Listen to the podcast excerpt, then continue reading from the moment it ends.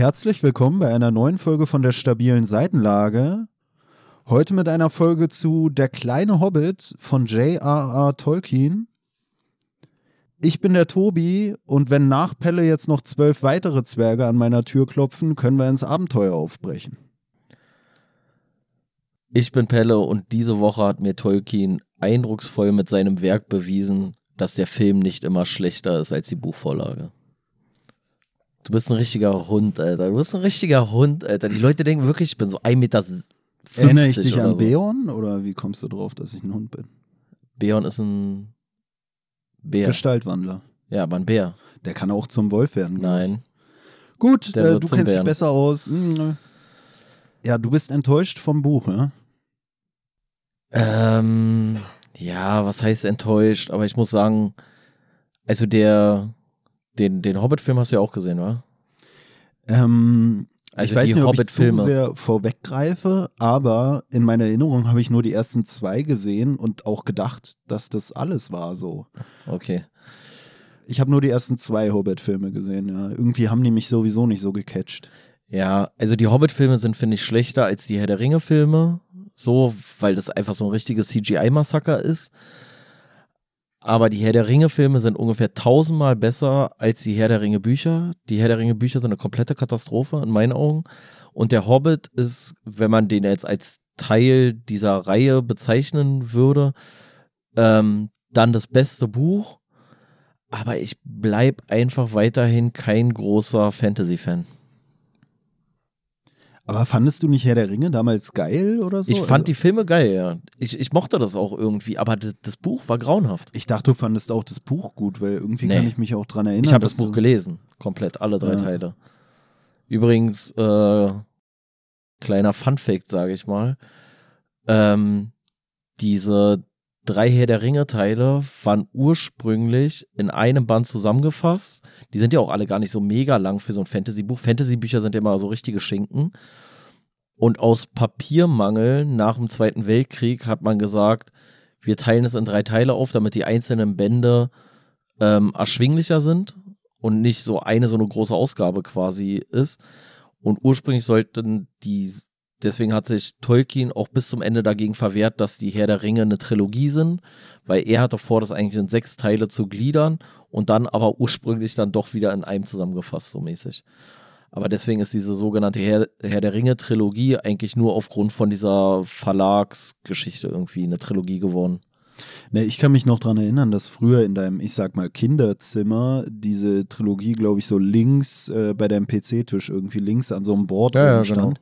Ne, und ich dachte mal, du hättest das Buch oder die Bücher gut gefunden und deswegen hätten die da gestanden, oder? Nee, äh, damals war es so, dass der Film irgendwie gerade in die Kinos kam oder kommen sollte und ich Interesse an diesem Film hatte und aber mich eigentlich vorher nie damit beschäftigt habe. Und dann habe ich halt schnell, bevor der Film ins Kino kam, noch den ersten Teil gelesen, um dann ins Kino zu gehen. Und es fehlt zwar relativ viel vom ersten Buch im Film oder generell fehlen einige Abenteuer aus der Herr der Ringe in den späteren Verfilmungen, aber trotzdem sind die Bücher unfassbar langweilig. Weil zum Beispiel, wenn du jetzt guckst, dass der erste Teil von der Herr der Ringe, da geht es die ersten 120 Seiten oder so, geht es um diese eine Szene, die da im Film ist, oder diese eine kleine Sequenz im Film, wo dieser Geburtstag von Bilbo Beutlin ist. Und da wird die ganze Zeit nur irgendwelche Familienverhältnisse ausklamüsert, wer mit wem, wer zu welchem Familienstrang gehört und so weiter und so fort. Du wirst bescheuert in dem Buch. Und ähm, von der Warte her fand ich dann, weil ich habe erst die Herr der Ringe Teile gelesen und dann erst den Hobbit damals. Und dann fand ich den Hobbit schon deutlich besser, aber ich bin halt, wie gesagt, kein großer Fantasy-Fan. Hast du eigentlich diese äh, Zwerge-Bücher oder sowas? Hattest du das nicht irgendwie gesehen, ja. gelesen, gehört? Keine Ahnung. Ja, mein äh, Bruder hat die irgendwie früher gehabt. Das war auch äh, ein Buch, worüber, also die Zwerge war das. Das war ein Buch, worüber ich ähm, in der Schule mal in der achten Klasse oder so einen Vortrag gehalten habe und dann so eine Stelle aus dem Buch vorgelesen habe und sowas. Fand ich auch richtige Scheiße, ne? Ähm, Die Zwerge. Recht, äh, interessiert mich nur. Ich habe es ja jetzt lange nicht mehr ge gelesen oder gehört, gelesen sowieso nicht. Ich habe ja damals die Hörbücher gehört in alter Tradition, die damals schon vorherrschend war. Und ähm, ich muss sagen, es war besser als das hier. Also ich glaube, diese ganze Fantasy-Sache, die lebt auch so ein bisschen davon, dass es sie schon so lange gibt mittlerweile. Also das hier würde ich so ein bisschen als so einen Grundstein ansehen von diesem ganzen Ork und Hobbit und äh, Elfengedöns und so. Und ich glaube, dafür macht das schon nicht schlecht, weil die späteren, die bedienen sich sehr viel an den Elementen, die Tolkien hier etabliert hat und bauen halt darum oder darauf ihre eigenen Geschichten und Fantasy-Welten auf. Und er ist ja so ein, so ein Vorreiter, sage ich mal. Wobei man sagen kann, dafür sind manche Schilderungen von diesen Wesen, die in seinen Büchern vorkommen oder in seinem Buch hier, ich kenne ja die anderen nicht wirklich, sind dann doch nicht ausführlich genug. Weißt du, also so Elben oder, oder Elfen oder wie es hier ist. Elben. Elben und äh, Orks oder so, die sind halt gar nicht so ausführlich dargestellt, wie es halt mittlerweile in unserer Fantasie oder auch in den äh, Herr der Ringe-Filmen dann sozusagen ja ausgeführt wurde, sage ich mal, diese Geschichten, die Tolkien hier niedergeschrieben hat. Also ich glaube, im Endeffekt kennt ja eigentlich fast jeder grob die Geschichte vom Hobbit. Ich würde sie trotzdem ganz kurz zusammenfassen, bevor wir so noch weiter darüber reden, damit es nicht die Zusammenfassung von der Geschichte irgendwie so ganz am Ende kommt, wenn es dir recht ist. Wenn du nicht vorher noch irgendwas ganz dringend loswerden möchtest. Nee, ich wollte Außer nur sagen, das Buch. ist ja gerade Weihnachten, wa? ist gerade um Weihnachten. Hobbit ist ein Weihnachtsbuch. Das ist unsere Weihnachtsfolge. Ja. Wollte ich nur noch mal gesagt haben, damit wir es irgendwann erwähnt haben, damit die Leute sich nicht wundern, warum wir keine Weihnachtsfolge rausgehauen haben. Äh, das, gut, dass du das nochmal dazu gesagt hast. Weil das ist auch, obwohl ich habe nachher nochmal einen Rückgriff auf Weihnachten tatsächlich. Nee, also mein einer Adventskalender ist bei Tür 2, der andere bei Tür 9. Was heißt das? Bald ist Weihnachten. Oder Weihnachten Ja. ist vorbei und der Weihnachtskalender hängt schon seit drei Jahren. Das könnte es auch bedeuten bei mir. Ja, wobei, wenn eine Tür auf zwei oder ein Kalender auf der zwei geöffnet ist, der andere auf der neun, dann spricht es dafür, dass du nicht sehr sorgsam in der, im Aufmachen deiner Türchen beim Weihnachtskalender bist oder beim Adventskalender, was wiederum bedeuten könnte, dass Weihnachten schon wieder vorbei ist. So, weil es gibt ja keinen Hinweis darauf, welchen, welchen Dezember wir gerade wirklich haben. Zumindest nicht anhand von deinem Adventskalender. Egal. Also ganz kurz äh, mal zusammengefasst. Ähm, ja, wie der Titel schon sagt, geht's äh, um den Hobbit oder wie es auch in manchen ähm, Übersetzungen ist, der kleine Hobbit. Ja, und der Hobbit, von dem hier die Rede ist, das ist Bilbo Beutlin. Bilbo Beutlin lebt im Auenland, in so einem äh, recht idyllischen Fleckchen von diesem Kontinent, auf dem es hier spielt, Mittelerde. Und ja, was halt so üblich ist für, für Hobbits, ist, dass sie halt sehr, ja, ein sehr gemütliches Leben eigentlich führen. Also die äh, scheuen sich vor jeder Form von Abenteuer und sind eigentlich eher darauf bedacht, so, dass sie keine, keine der sechs Mahlzeiten am Tag irgendwie auslassen. Und eines Tages klopft aber Gandalf, der Zauberer, bei Bilbo Beutlin an die Tür und äh, gibt ihm Kenntnis oder ja, verwickelt ihn so ein bisschen in so ein Abenteuer. So, und Bilbo hat aber gar keine Lust auf irgendwelche Abenteuer. Aber Gandalf schlägt ihm da so ein Zeichen an seine Tür und auf den Abend kommen dann äh, diverse Zwerge bei Bilbo Beutlin rein und dort wird ihm erstmalig mitgeteilt, dass er für diese Unternehmung, die diese Zwerge und Gandalf vorhaben, der Meisterdieb sein soll. Und es geht darum, dass sie zu dem zu einem einsamen Berg oder der Berg nennt sich der einsame Berg, dass sie da hinziehen wollen. Dort wird der Berg ähm, bewacht von einem Drachen namens Smaug und der bewacht wiederum die äh, dort ähm, von den Zwergen zurückgelassenen Schätze. Also der einsame Berg ist so eigentlich so ein äh, altes Zwergenkönigshaus. Ja, und obwohl Bilbo sich am Anfang so ein bisschen sträubt davor, weil er halt sich eigentlich nicht in so ein Abenteuer verwickeln lassen möchte, ist er dann doch, als am nächsten Morgen äh, die Gesellschaft dann schon verschwunden ist, nachdem sie seine ganze Behausung auf den Kopf gestellt hat, weil er gesagt hat, nee, nee, er will da nicht mit, er will da nicht mit, bricht er dann doch noch auf, rennt den hinterher und schließt sich dieser Unternehmung oder dieser Expedition an. Und auf diesem Weg zu diesem einsamen Berg erleben die halt alle möglichen Abenteuer. So, also die begegnen Trollen, die sie dann irgendwie, ähm, nachdem sie von denen gefangen genommen werden, äh, ihrem Schicksal zuführen, wo später auch im Herr der Ringe nochmal so als so eine Anekdote, äh, wo darauf verwiesen wird, dass sie die halt so lange irgendwie hinhalten, bis die Sonne aufgeht. Und äh, in dieser Erzählung hier von Tolkien ist es halt so, dass wenn Trolle dem Sonnenlicht ausgesetzt werden, dass sie dann zu Stein werden. Dann irren sie durch irgendwelche dunklen Wälder, werden von Orks gejagt, von irgendwelchen Riesenspinnen ähm, in die Bedrängnis gebracht.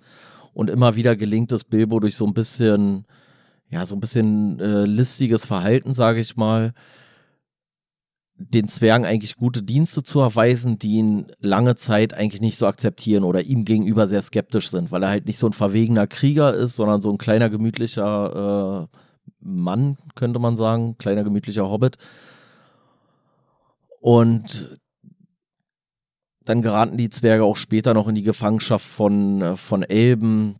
Und auch dort kann Bilbo sie wieder äh, retten mit Hilfe seines Zauberrings, den er inzwischen gefunden hat in, in einer Orkhöhle, den er dort, äh, ja, den er dort in dieser Höhle gefunden hat, der diesem Wesen Gollum gehört, was ja eigentlich auch äh, popkulturell schon hinlänglich bekannt ist. Ja, und zu guter Letzt kommen sie dann auch irgendwann in den Berg, können dort dann auch mit Hilfe von Bilbo sich diesen Arkenstein, hinter dem die Zwerge ganz besonders her sind, der so ein besonderer Diamant ist, der auch so ein gewisses, ähm, naja, so einen gewissen Herrschaftsanspruch für den König unter dem Berg, also den Zwergenkönig unter diesem einsamen Berg äh, darstellt, ähm, dem, dem Smaug abnehmen. Der Smaug ist darüber so erzürnt, dass er dann diesen Berg verlässt und in der Nähe da äh, eine Stadt der Menschen angreift und bei diesem Angriff auf diese Stadt wird dieser Drache halt auch getötet. Und nachdem die Menschen dieser Seestadt, wo der Drache da sein Unwesen treiben wollte, den äh, Smaug, diesen Drachen, dann zur Strecke gebracht haben, ziehen sie halt zu diesem Berg und die Elben, denen die Zwerge vorher auch schon mal begegnet sind, ziehen auch zu diesem Berg und alle wollen jetzt so ein bisschen Teil an diesem, äh, Teile von diesem Schatz haben. Und dieser Thorin zeigt sich aber, dieser neue König unter dem Berg zeigt sich aber total uneinsichtig und möchte diesen Schatz auf gar keinen, auf gar keinen Fall teilen und äh, verweigert ihnen den Zugang zu diesem Berg und verweigert ihnen auch den Zugang zu diesem Schatz. Und dann kommt es dort vor diesem Berg ähm, nachdem Bilbo den Arkenstein, der diesen Besitzanspruch manifestiert, den Menschen und den Elben vor der Stadt zugänglich gemacht hat, damit die wiederum verhandeln können mit diesem Zwergenkönig, dass sie sich da halt, äh, um, um möglichen Krieg zu vermeiden. Daraufhin ist der, der Thorin total erbost natürlich. Und bevor es dann aber, oder gerade als es dann zu den Kampfhandlungen zwischen den Zwergen den Elben und den Menschen kommt, beziehungsweise den Menschen und den Elben gegen die Zwerge, äh, fallen auch die Orks, denen die Zwerge auf dem Weg auch schon begegnet sind, fallen dort in dieses Szenario mit ein. Und daraufhin verbünden sich Zwerge, Elben und Menschen gegen die Orks. Und als es schon so aussieht, als würden sie diesen Kampf gegen die Orks verlieren, kommt wie, äh, wie gerufen könnte man sagen, kommen Riesenadler, die auch schon vorher in der Geschichte mal eine Rolle gespielt haben und wenden die Schlacht zugunsten von äh, den Menschen, Zwergen und Elben. Und nachdem diese Schlacht gewonnen ist und Friede wieder eigentlich da eingekehrt ist, kommt auch dieser Thorin, ähm, dieser Zwergenkönig, wieder zur Vernunft und man teilt den Schatz einigermaßen gerecht auf, sodass alle davon partizipieren und Bilbo kehrt auch wieder zurück in sein, in sein Auenland und äh, findet sich dann da wieder in seinem, ja, in seinem gemütlichen Leben ein und stellt aber für sich fest oder wird auch von außen dann in diesem Auenland innerhalb dieser ganzen gemütlichen, friedfertigen Gesellschaft so ein bisschen als so ein Außenseiter wahrgenommen. So könnte man es jetzt erstmal grob zusammenfassen. Ein paar, auf so ein paar Anekdoten, die innerhalb dieser Geschichte eingegangen sind, werden wir wahrscheinlich nochmal jetzt im Zuge des weiteren Gesprächs verweisen. Ja, also du meintest ja schon, man denkt irgendwie, oder man könnte denken, alles ist vorbei, als der Smaug stirbt. Und deswegen meinte ich vorhin, ich kenne nur die ersten zwei Filme von dieser Hobbit-Trilogie, weil äh, ich glaube, der stirbt im zweiten Teil, kann das sein? Irgendwas, oder es endet irgendwie, dass der Drache kommt und für mich war es damals nee, zu Ende und nee, ich habe den dritten äh, gar nicht mehr gesehen. Ist nicht, Ich glaube, ich weiß es jetzt nicht. Also der dritte, doch, du könntest recht haben, könntest recht haben, weil ich glaube, der dritte Teil ist ja dieser, dieser Schlacht der, der vier Heere, der fünf Heere, keine Ahnung. Also und das diese Schlacht am einsamen Berg zwischen den Zwergen, den Elben, den Menschen, den Orks und dann kommen ja noch da diese komischen Adler und so. Ja, und wie gesagt, ich kenne halt nur die ersten zwei Teile, hab auch äh, hier beim Lesen gedacht, ach, guckst dir vielleicht nochmal die Filme an und dann war ich so, hä? Aber du kennst doch nur zwei von drei Filmen, oder? Irgendwas stimmt doch da nicht. Und dann fand ich so geil, dass er hier in dem Buch, so ähnlich wie du es ja auch gesagt hast, schreibt dann äh, Tolkien auch von wegen, ja, man könnte denken, jetzt ist schon vorbei, aber äh, leider ging es noch weiter, so nach dem Motto. Und ich fand das so geil, weil es war für mich wirklich so, ja, jetzt Smaug ist tot, ist vorbei und Tolkien selber stellt irgendwie in seiner Geschichte auch fest, dass der Höhepunkt eigentlich vorüber zu sein scheint und äh, läutet dann aber ein, dass es nochmal weitergeht. Und ja, ich finde es halt krass, dass die ersten zwei Filme eigentlich dann reichen, um so immerhin diese Geschichte, um die es eigentlich hauptsächlich ging, sage ich mal, darzustellen. Ähm, ja. Äh, ist dir bewusst, in welchem Kontext diese Geschichte der Hobbit entstanden ist eigentlich? Ist jetzt so die Erste Weltkriegssache da oder Zweiter oder Weltkriegsgeschichte? Nee. Oder? Also ich glaube, ähm, ja, ganz kurz. Also der Hobbit ist halt eigentlich eine Kindererzählung, die er für seine eigenen Kinder geschrieben hat. Und ich finde, so wirkt auch das Buch so ein bisschen. Also ähm, für die, die das Buch nicht gelesen haben und die Filme auch nicht kennen, es ist eigentlich ein bisschen so geschrieben wie kleine Anekdoten, die man eigentlich auch so ein bisschen, finde ich, losgelöst voneinander erzählen kann. Also es gibt dann die Geschichte mit, äh, wie sie die Trolle besiegen. Und dann gibt es die Geschichte, wie sie von Orks gejagt werden in so einer Orkhöhle. So. Dann gibt es die Geschichte zwischen Bilbo und Gollum. Dann gibt es ähm, die Geschichte, dass sie ähm, auf der Flucht von Orks dann von diesen Adlern da gerettet werden, auf, aus so hohen Bäumen rausgezogen werden, wie sie durch den Wald laufen. Und ich finde, man kann sich richtig äh, vorstellen, wie er so seinen Kindern so immer so an verschiedenen Abenden so bestimmte Geschichten äh, erzählt hat und die dann zusammengefügt hat. Und als er der Herr der Ringe, diese Bücher damals, rausgebracht hat, hat er auch dieses Der Hobbit nochmal überarbeitet, damit es nicht zu Logiklücken kommt zwischen der Herr der Ringe, dieser Trilogie, und der Hobbit. Und dieses äh, Silmarin, Silmarillion oder wie das Ding heißt, das sind ja auch so verschiedene einzelne Geschichten, die so dieses Universum nochmal aufschlüsseln sollen, so ein Stück weit. Und genauso liest sich, finde ich, äh, der Hobbit auch so ein bisschen. Und ich finde auch manche Sachen haben mich auch irritiert. Und da schlagen wir jetzt die Brücke zu deiner krassen Weihnachtsfolge dass es so bestimmte Sachen gibt, die in dem Buch erwähnt werden, von denen ich sage, sie ergeben gar keinen Sinn eigentlich innerhalb dieses, äh, dieses Mittelerde-Universums, weil zum einen von Monaten gesprochen wird, die wir ja auch verwenden, die ja da gar keine Relevanz haben können, und es wird auch an irgendeiner Stelle von Weihnachten gesprochen, wobei ich nicht weiß, ob er das nicht aus seiner Sicht sozusagen schreibt, so dass es zur Weihnachtszeit wäre, weil es irgendwo im Winter ist. Aber ähm, Trotzdem fand ich es irritierend. So habe ich es eigentlich auch wahrgenommen, weil es auch so ein erzählerischen Charakter genau, so hat. So. Wie so, wie so Märchen, wie so ein Märchenonkel, der seinen äh, Enkel was erzählt. Also es ist wirklich so episodenhaft geschrieben, ne? Also wie du schon sagst, das sind irgendwie immer so Abschnitte, die so bestimmte Konfrontationen, sage ich mal, darstellen mit unterschiedlichen Wesen in dieser Welt. Also es ist wirklich auch so, dass es nicht wirklich äh, übergreifend ist eigentlich die meisten Erzählungen, dass es wirklich immer so abgeschlossen ist. Da treffen sie auf den, da treffen sie auf den, da treffen sie auf den. Deswegen sage ich so episodenhaft. Ne? Also man könnte ja, eigentlich ja. eine Serie draus machen mit diesen einzelnen Begegnungen.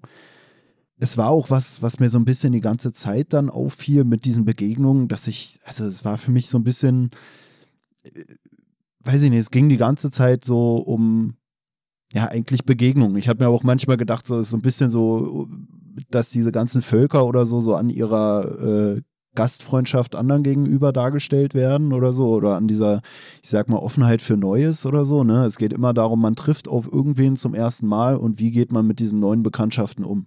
Ich dachte erst, als du meintest, so ja, in welchem Kontext, dachte ich so, Alter, weil ich habe das schon öfter gehört, so ja, er verarbeitet da die Erlebnisse aus irgendeinem Weltkrieg-Gedöns. Ich weiß nicht, ob das dann eher eine Rolle spielt beim Herr der Ringe direkt. Ich glaube ja Weil hier, man liest es so und denkt sich so, ja, wo ist da jetzt die komische Kriegserfahrung? Äh, da habe ich ja selber schon mehr scheinbar erlebt, was ich zu Papier bringen könnte in so eine Richtung.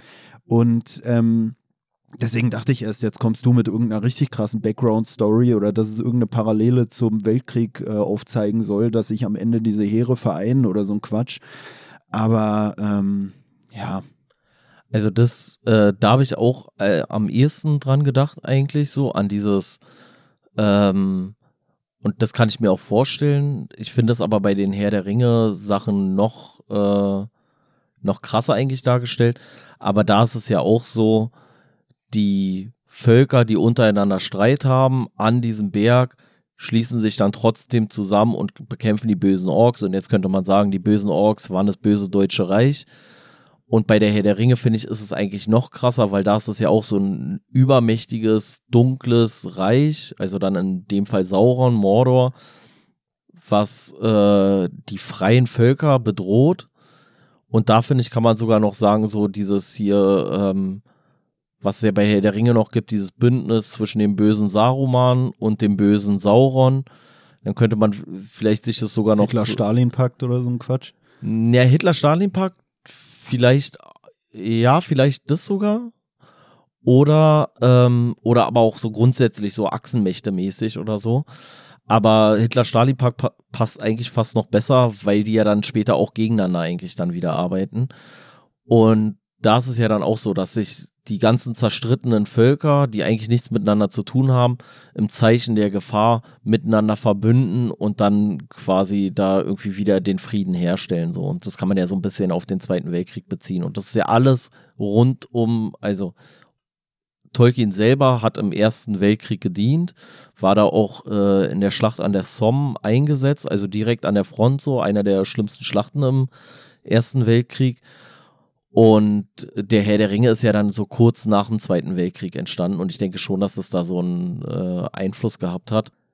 Und was du vorhin meintest, so, dass du das nicht so ein geiles Fantasy-Buch eigentlich findest, ähm, ja, finde ich auch. Also wie gesagt, ich mag ja generell nicht so gerne Fantasy, aber ich glaube, es ist halt einfach wirklich maßgeblich, weil es so das erste Buch dieser Art war. So. Und er hat sich da halt auch stark inspirieren lassen von so nordischer Mythologie und hat da auch so Versatzstücke, zum Beispiel diese ganzen Zwergennamen sind alle aus der nordischen Mythologie äh, entlehnt und sind dort auch Zwerg, also Namen von Zwergen.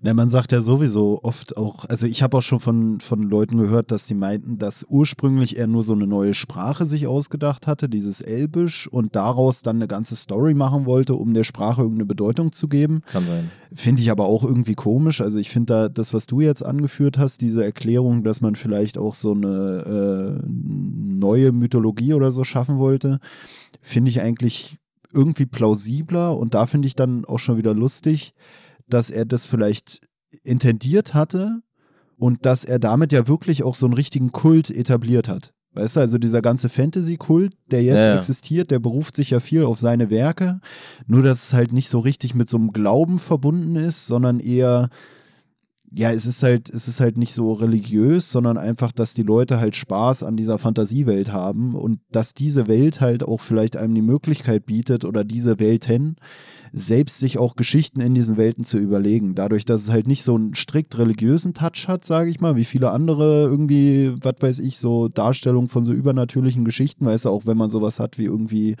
äh, in, in, Griechenland oder so damals, diese ganze Mythologie, mhm. hast du halt hier so ein Ding, wo sich jeder dran bedienen kann. Ich finde eigentlich, da ist Fantasy fast so eine ja, so eine Mitmachreligion oder so. Weißt du, hast du so die übernatürlichen Wesen, hast du irgendwelche Gottheiten und jeder kann sich so auch mal was überlegen und so ein bisschen mit reinspielen. Und das finde ich eigentlich geil, dass er scheinbar irgendwo was gesehen hat, was andere Leute vielleicht hatten was er dann vielleicht auch aus selber mal äh, irgendwie ja was erfinden wollte in die Richtung und damit hat er einen Grundstein für viele Leute ge gelegt vielleicht, die so ein ähnliches Bedürfnis haben, so eine Fantasiewelt aufzubauen, sich in eine Fantasiewelt zu flüchten oder oder oder, weißt du, oder so eine eigene Welt von Bedeutung zu erschaffen.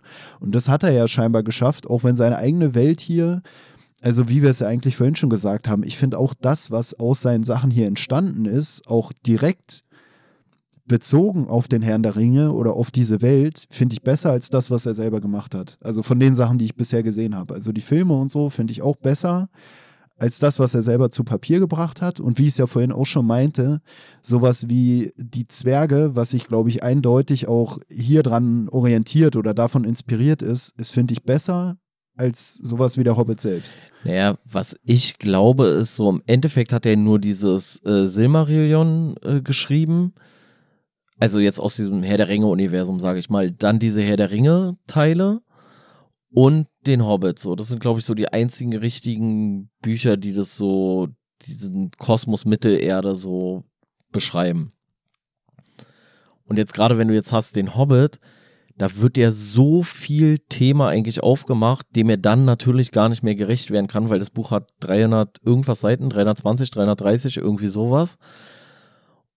Und er, er nimmt ja alles mit rein. Also es gibt Elben in diesem Buch, was so analog zu betrachten ist, so ein bisschen so zu, zu Elfen, aber halt so menschengroß, also jetzt nicht hier wie bei Peter Pan oder so, die Tinkerbell, so, sondern menschengroße, äh, ja, auch ein Stück weit magische Wesen, die ja auch unbegrenztes Leben eigentlich zur Verfügung haben, also die ja nicht, nicht großartig altern in dem Sinne, die auch so die ältesten Wesen dann sind, äh, eigentlich nur noch äh, übertroffen von so jemandem wie Gandalf. So, dann hast du Gandalf, der einerseits ein Magier ist und andererseits ein Gott. Dann hast du diesen komischen Drachen, dann hast du Zwerge, dann hast du irgendwelche magischen Gegenstände und alles findet irgendwie so statt und er packt alles so mit rein und claimt es so ein Stück weit für sich.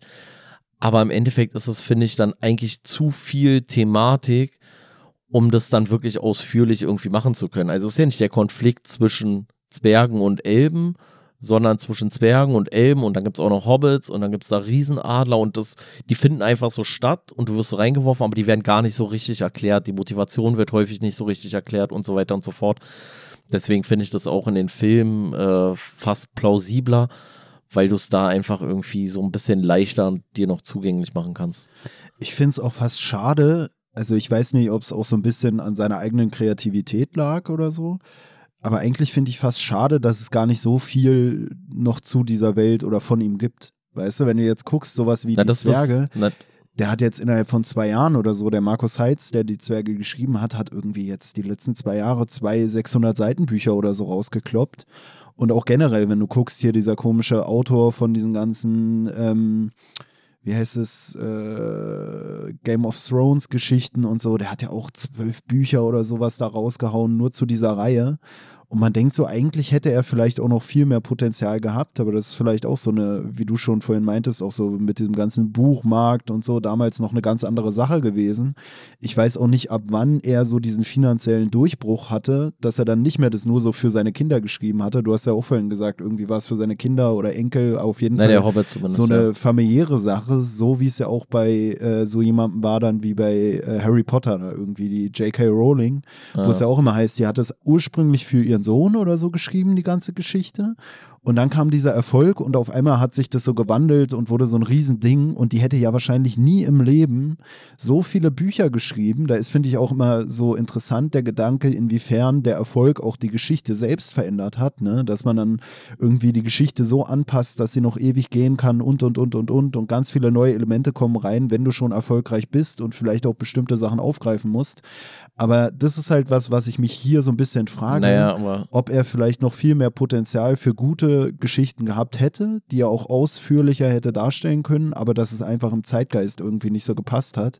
Und wenn wir jetzt hier über dieses Buch reden, dass wir so ein bisschen ernüchtert sind, hängt vielleicht auch damit zusammen, dass es halt einfach in dieser Zeit entstanden ist. Ne? Also man muss ja sagen, so das ist ja auch das erste Buch, wenn du so möchtest, was in diesem Universum so richtig stattfindet. Ich glaube, vorher hatte er ja nur so, er hat ja so einzelne und das ist vielleicht der Unterschied zu jemandem wie, ich weiß nicht, wie der Dödel heißt hier mit den Zwergen, was du da erzählt hast.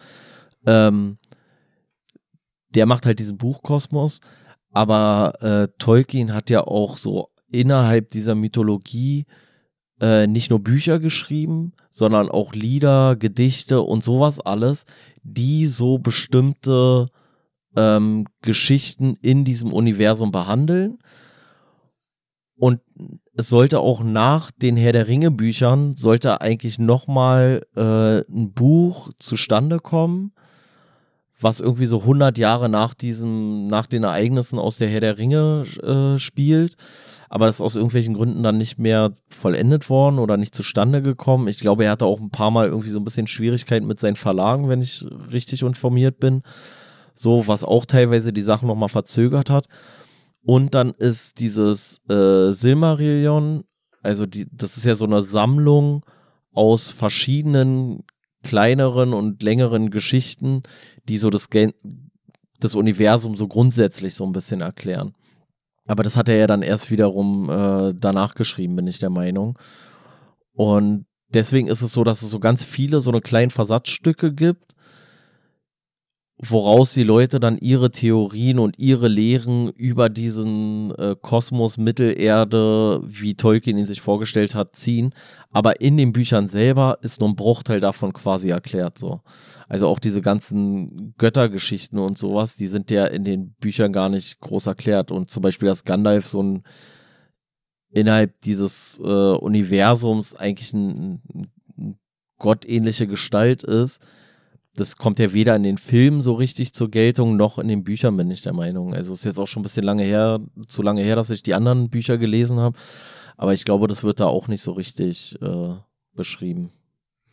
Ja, also wie wir schon gesagt haben, gibt es ja so eine riesige Fangemeinde von diesen ganzen Werken.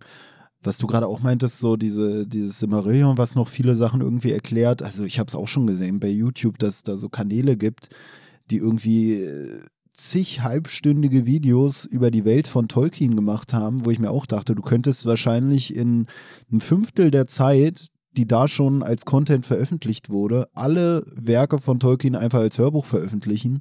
Und das finde ich halt auch so interessant, wie dann da die Leute scheinbar aus seinen Sachen irgendwie so Sachen rausziehen, dann interpretieren, dann irgendwelche Verbindungen herstellen und und und. Und dann auf irgendwelche, weiß ich nicht, dann hast du halt so eine Geschichte aus diesem Silmarillion so, und die bezieht sich dann vielleicht, weiß ich nicht, auf Gandalf, dann wird dann wieder die Querverweise genommen zu den Büchern, was kann ich daraus noch nehmen? Dann aus irgendwelchen Liedern, die er oder Gedichten, die er innerhalb dieses Universums da äh, geschrieben hat und so.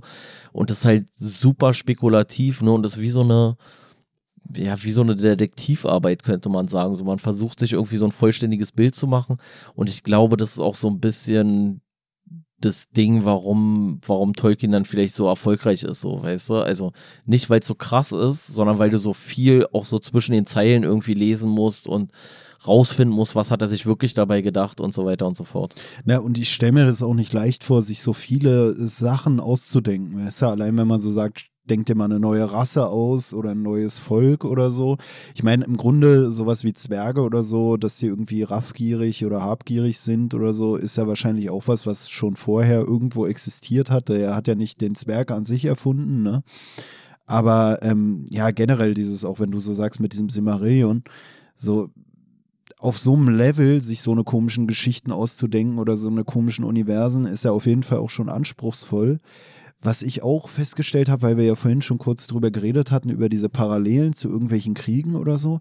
Hast du eigentlich mitbekommen bei der Ukraine ähm, mit. Dass die, äh, die äh, Dings Orks nennen? Dass die die Russen immer Orks nennen. Ja, ja. Ich finde das auch so. Äh, ich musste mich vorhin, als wir kurz drüber geredet haben und dann so Hitler-Stalin-Pakt, habe ich auch so überlegt, okay, Smaug könnte es sowas sein, so wie Deutschland und der äh, dann, dann die Orks, vielleicht sowas wie die, die Russen, dass man, weißt du, dass es so eher um sowas wie Kommunismus und, und Kapitalismus oder so ein Quatsch geht oder so. Aber ähm, ja, das, das halt die. Weißt du, woher das Wort Ork kommt? Nee. Es kommt von Orkus, also so aus dem so. äh, äh, Griechischen und hat da so eine Verbindung zu, äh, zu der äh, Unterwelt, sag ich mal, also so zum Hades und sowas alles. Ist das nicht auch schwarz oder so dann wieder gewesen? Und äh, ja, also dunkel, irgendwie sowas. Und gleichzeitig dann auch in äh, später dann so in Bezug so auf Dämonen, also so Ork-Dämonen und sowas. Und äh, später hat Tolkien sich dann auch in irgendwelchen Interviews so ähm, dazu geäußert, dass er oder hat versucht, den Orks einen weniger grausamen Anstrich zu geben, als er es in den Büchern getan hat und wollte die dann doch nochmal zivilisierter und menschlicher darstellen, weil die ja da immer so komplett böse eigentlich dargestellt werden. ohne dass ja auch die Motivation so richtig klar wird. So. Also die sind halt einfach so die Fiesen, so. Aber man weiß ja gar nicht genau, was die Motive so richtig sind. Obwohl ich sagen muss, jetzt hier in dem Buch, also im, im Hobbit, nimmt es noch gar nicht so eine Ausmaße an. Ich Nee, weiß nee, nicht, wie es nee, in anderen Werken ist, aber auch die Elben, so- die unterhalten sich eigentlich normal. Du hast ja nicht so dieses, dass du mit so Elbensprache zugeschwallert wirst. Auch die Orks, wie du es ja auch schon gesagt hast, oder ich meinte das ja vorhin auch schon, dass ich das Gefühl habe, dass diese ganze, dieser ganze Fantasy-Kult da viel mehr reininterpretiert oder viel mehr rausholt, als in dem Werk hier zum Beispiel drinsteckt, weil die Orks kommen hier gar nicht so mega unzivilisiert rüber, jetzt im Sinne von irgendwie Bildung oder so. Also die, du merkst gar nicht so richtig, dass sie mega dumm seien.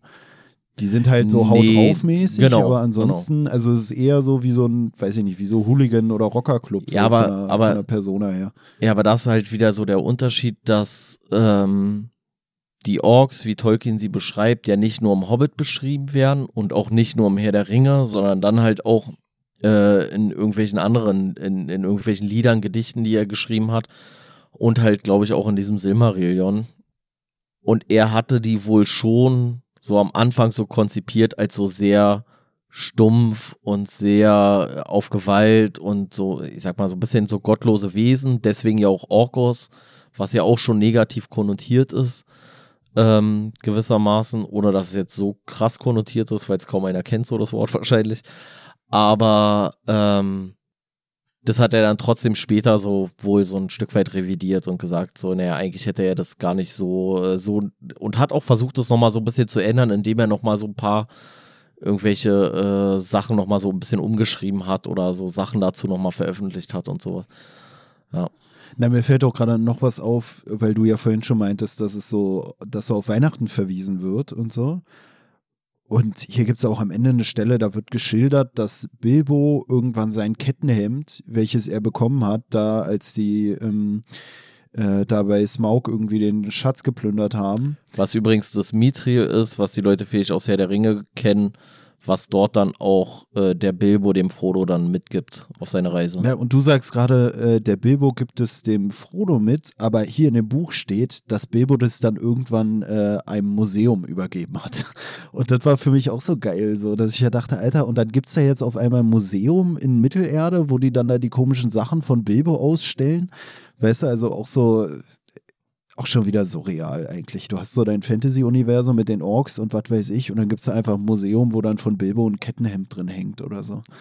Ja, ja, wobei man jetzt ja nicht weiß, wann er das da hingegeben hat und man weiß auch nicht genau, oder vielleicht war es auch noch nicht beabsichtigt oder anders sogar nochmal. Tolkien hat ja, nachdem er den Hobbit schon fertiggestellt hatte und dann die Herr der Ringe-Teile angefangen hat, hatte er sowieso den Hobbit nochmal teilweise umgeschrieben, weil es Logiklücken gab. Und vielleicht hatte er zu dem Zeitpunkt einfach noch nicht bedacht, dass er dieses äh, Hemd dort nochmal äh, in irgendeiner Art und Weise aufgreifen würde. Und theoretisch kann es ja auch sein, weil Bilbo geht ja dann irgendwann äh, ähm, hier, wie, wie, wie heißt es? Äh, zu den. Elrond oder zu wem meinst du da? nee, Elronds Haus? nee, der geht ja, wie, wie nennt sich das denn da bei den Elben? Der geht ja in dieses Elbenland. Ja, Elbenland halt. Ja, wie auch Die immer. Leute wissen, was gemeint ist. Ähm, und Frodo geht ja dann auch später irgendwann dahin.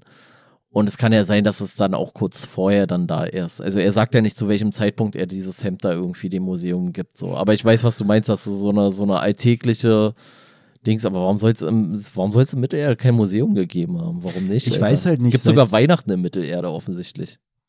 Seit wann gibt es denn Museen? Ist Museum schon so ein Seit wann, Ding? gibt's, seit wann gibt's Museen äh, in unserer Welt oder Mittelerde? Das ist ja die Frage. Ja in, ja, in unserer Welt. Vielleicht Ich gibt es die in Mittelerde schon früher. ich glaube. Mittel, in Mittelerde kam sie, glaube ich, im zweiten Zeitalter. Nach der Schlacht der fünf Heere. war. Nee, das war ja das dritte Zeitalter, glaube ich. Okay. Okay. Weißt du denn, wann, äh, hier wird vom Durinstag gesprochen. Ich dachte, wir geben noch mal ein bisschen Bildung mit, wo du gerade hier schon so flext. Weißt du, wann, wann der Durinstag ist? Ja. Wann? Aber, naja, erzähl du das. Du kannst es, glaube ich, viel besser erzählen. Ich habe es tatsächlich vergessen. Ich habe es mir nicht nochmal rausgeschrieben. Hier stand nämlich ähm, das ist der erste Tag von neuem Zwergenjahr und der erste Tag des letzten Herbstmondes am Beginn des Winters. Ja, krass. Und weißt du, wann äh, der, der erste Tag des letzten Herbstmondes am Beginn des Winters dieses Jahr war? Nein. Am 8.12.2022. Und ich finde es krass, weil wir nehmen die Folge gerade kurz danach auf. Wir nehmen die Folge kurz nach Durins Tag auf. Ja, ich habe mich auch gewundert, weil darüber hatten wir auch schon mal geredet. Allein dieses Feststellen, wann Winter und wann Herbst und wann Watt ist. Weil ich habe ja dafür gegoogelt, wann der letzte Vollmond oder ja. sozusagen im Herbst ist. Oder war dieses Jahr. Und ich dachte halt, wir hätten schon Winter. Aber irgendwie steht dann da, äh, kalendarischer Winter beginnt am Ja, ja. 22.12. Das war für mich schon wieder, wo ich dachte, Alter, what the fuck. Ey, ich habe aber- schon mal gesagt, wenn du in der Psychiatrie bist und da einen Demenztest machst, musst du die Leute fragen, welche, äh, welche Jahreszeit man gerade hat. Und es wenn war, die sagen Durinstag, dann weißt du alle klar, die wirst du richtig gut Bescheid. na, für mich war es jedes Mal so, wenn ich die gefragt habe und ich hatte da so um äh, Ende des Jahres hatte ich da mein Praktikum gemacht, wenn die gesagt haben Winter oder wenn die Herbst, ich glaube für mich war Herbst immer falsch und Winter war immer richtig, dabei war es immer Herbst, so, weißt du? Ja, kann Also, sein. Äh, keine Ahnung, ich, ich war geschockt. Also hast du die Leute eigentlich in die- 22.12.. Eigentlich hast du die Leute in die Demen Demenz gequatscht, könnte man sagen, ja. Nee, nicht gequatscht, diagnostiziert. das macht ja nochmal einen So, Unterschied. so, so, dass es gar nicht mehr so unumstößlich so war. Ja, nee, also die ist komplett verrückt, Alter. Die hat, ey, wir haben heute den 8. Dezember, die sagt mir, hier ist Herbst, Alter. Nee, Die wollte mir das stundenlang einreden. Äh. Ich habe ihr gesagt, wie können wir denn den 12. haben? Mein einer Kalender ist auf zwei, der andere auf neun. Das gibt maximal elf. Ja. So, ja, Pech gehabt. Und dann hat sie mir was vom 9. Dezember gesagt und ich habe gesagt, so, nee, Alter, ein Tag nach Durinstag, da ist doch schon Wintereinbruch. Naja. Ja, generell wird ja auch viel äh, so von so Prophezeiungen gesprochen. Ne? Ich fand es auch ganz interessant, dass Bilbo wird am Ende des Buches selbst auch irgendwie darauf aufmerksam gemacht, dass äh, er eigentlich nur so ein, so ein kleines, äh, wie soll man das nennen, so ein, Ein unbedeutendes Wesen eigentlich ich, ist in der ganzen gesagt. Geschichte. Und zwar wird hier gesagt, ähm, also da, da unterhalten sich irgendwie Gandalf, äh, Balin, also einer der Zwerge und äh, Bilbo über das Abenteuer so ein bisschen oder über das, was nach dem Abenteuer noch irgendwie vonstatten ging, da zum Beispiel in dieser Menschenstadt. Und Bilbo wundert sich darüber, dass die Prophezeiung doch dann so eingetreten ist, wie sie eingetreten ist. Und dann sagt äh, Gandalf natürlich, und warum sollten sie nicht eingetroffen sein? Zweifelt ihr etwa nur deshalb an den Prophezeiungen, weil ihr selbst tatkräftig mitgewirkt habt, dass sie in Erfüllung gingen? Ihr glaubt doch nicht etwa, es sei reiner Zufall gewesen, dass ihr all die Abenteuer bestanden habt und all den Gefahren entkommen seid. Und dass all das einzig zu eurem eigenen Nutzen geschehen ist. Ihr seid ein prächtiger Kerl, Mr. Beutlin, und ich habe euch sehr gern. Aber schließlich seid ihr doch nur ein kleines Pünktchen in einer sehr großen Welt. Und das ist auch so ein bisschen was, was äh, ich finde, zum einen kann man ja sagen, ist sowas äh, Philosophisches, so wie viel Bedeutung hat man selbst irgendwie für, für den Lauf der Welt. Aber es ist auch was, weil äh, was, was in der Geschichte selbst so ein bisschen zum Tragen kommt, dass man immer das Gefühl hat, irgendwie wird es noch, wird's noch so gedreht, dass es wieder passt. Also wenn äh, der Hobbit oder Bol- Bilbo selbst irgendwas nicht zu, zustande bringen kann oder die Leute aufgeschmissen sind und das ist auch was, was mich ein bisschen an den Herr der Ringe Film erinnert hat. Die Adler. Na, zum einen die Adler, zum anderen Gandalf selbst. Das ist doch auch im Film so. Du denkst so, oh, oder in, im Herr der Ja. Ringe selbst, du denkst, oh, jetzt wird's brenzlig, auf einmal kommt Gandalf irgendwie mit dem Leuchtestab über den äh, Berg geritten.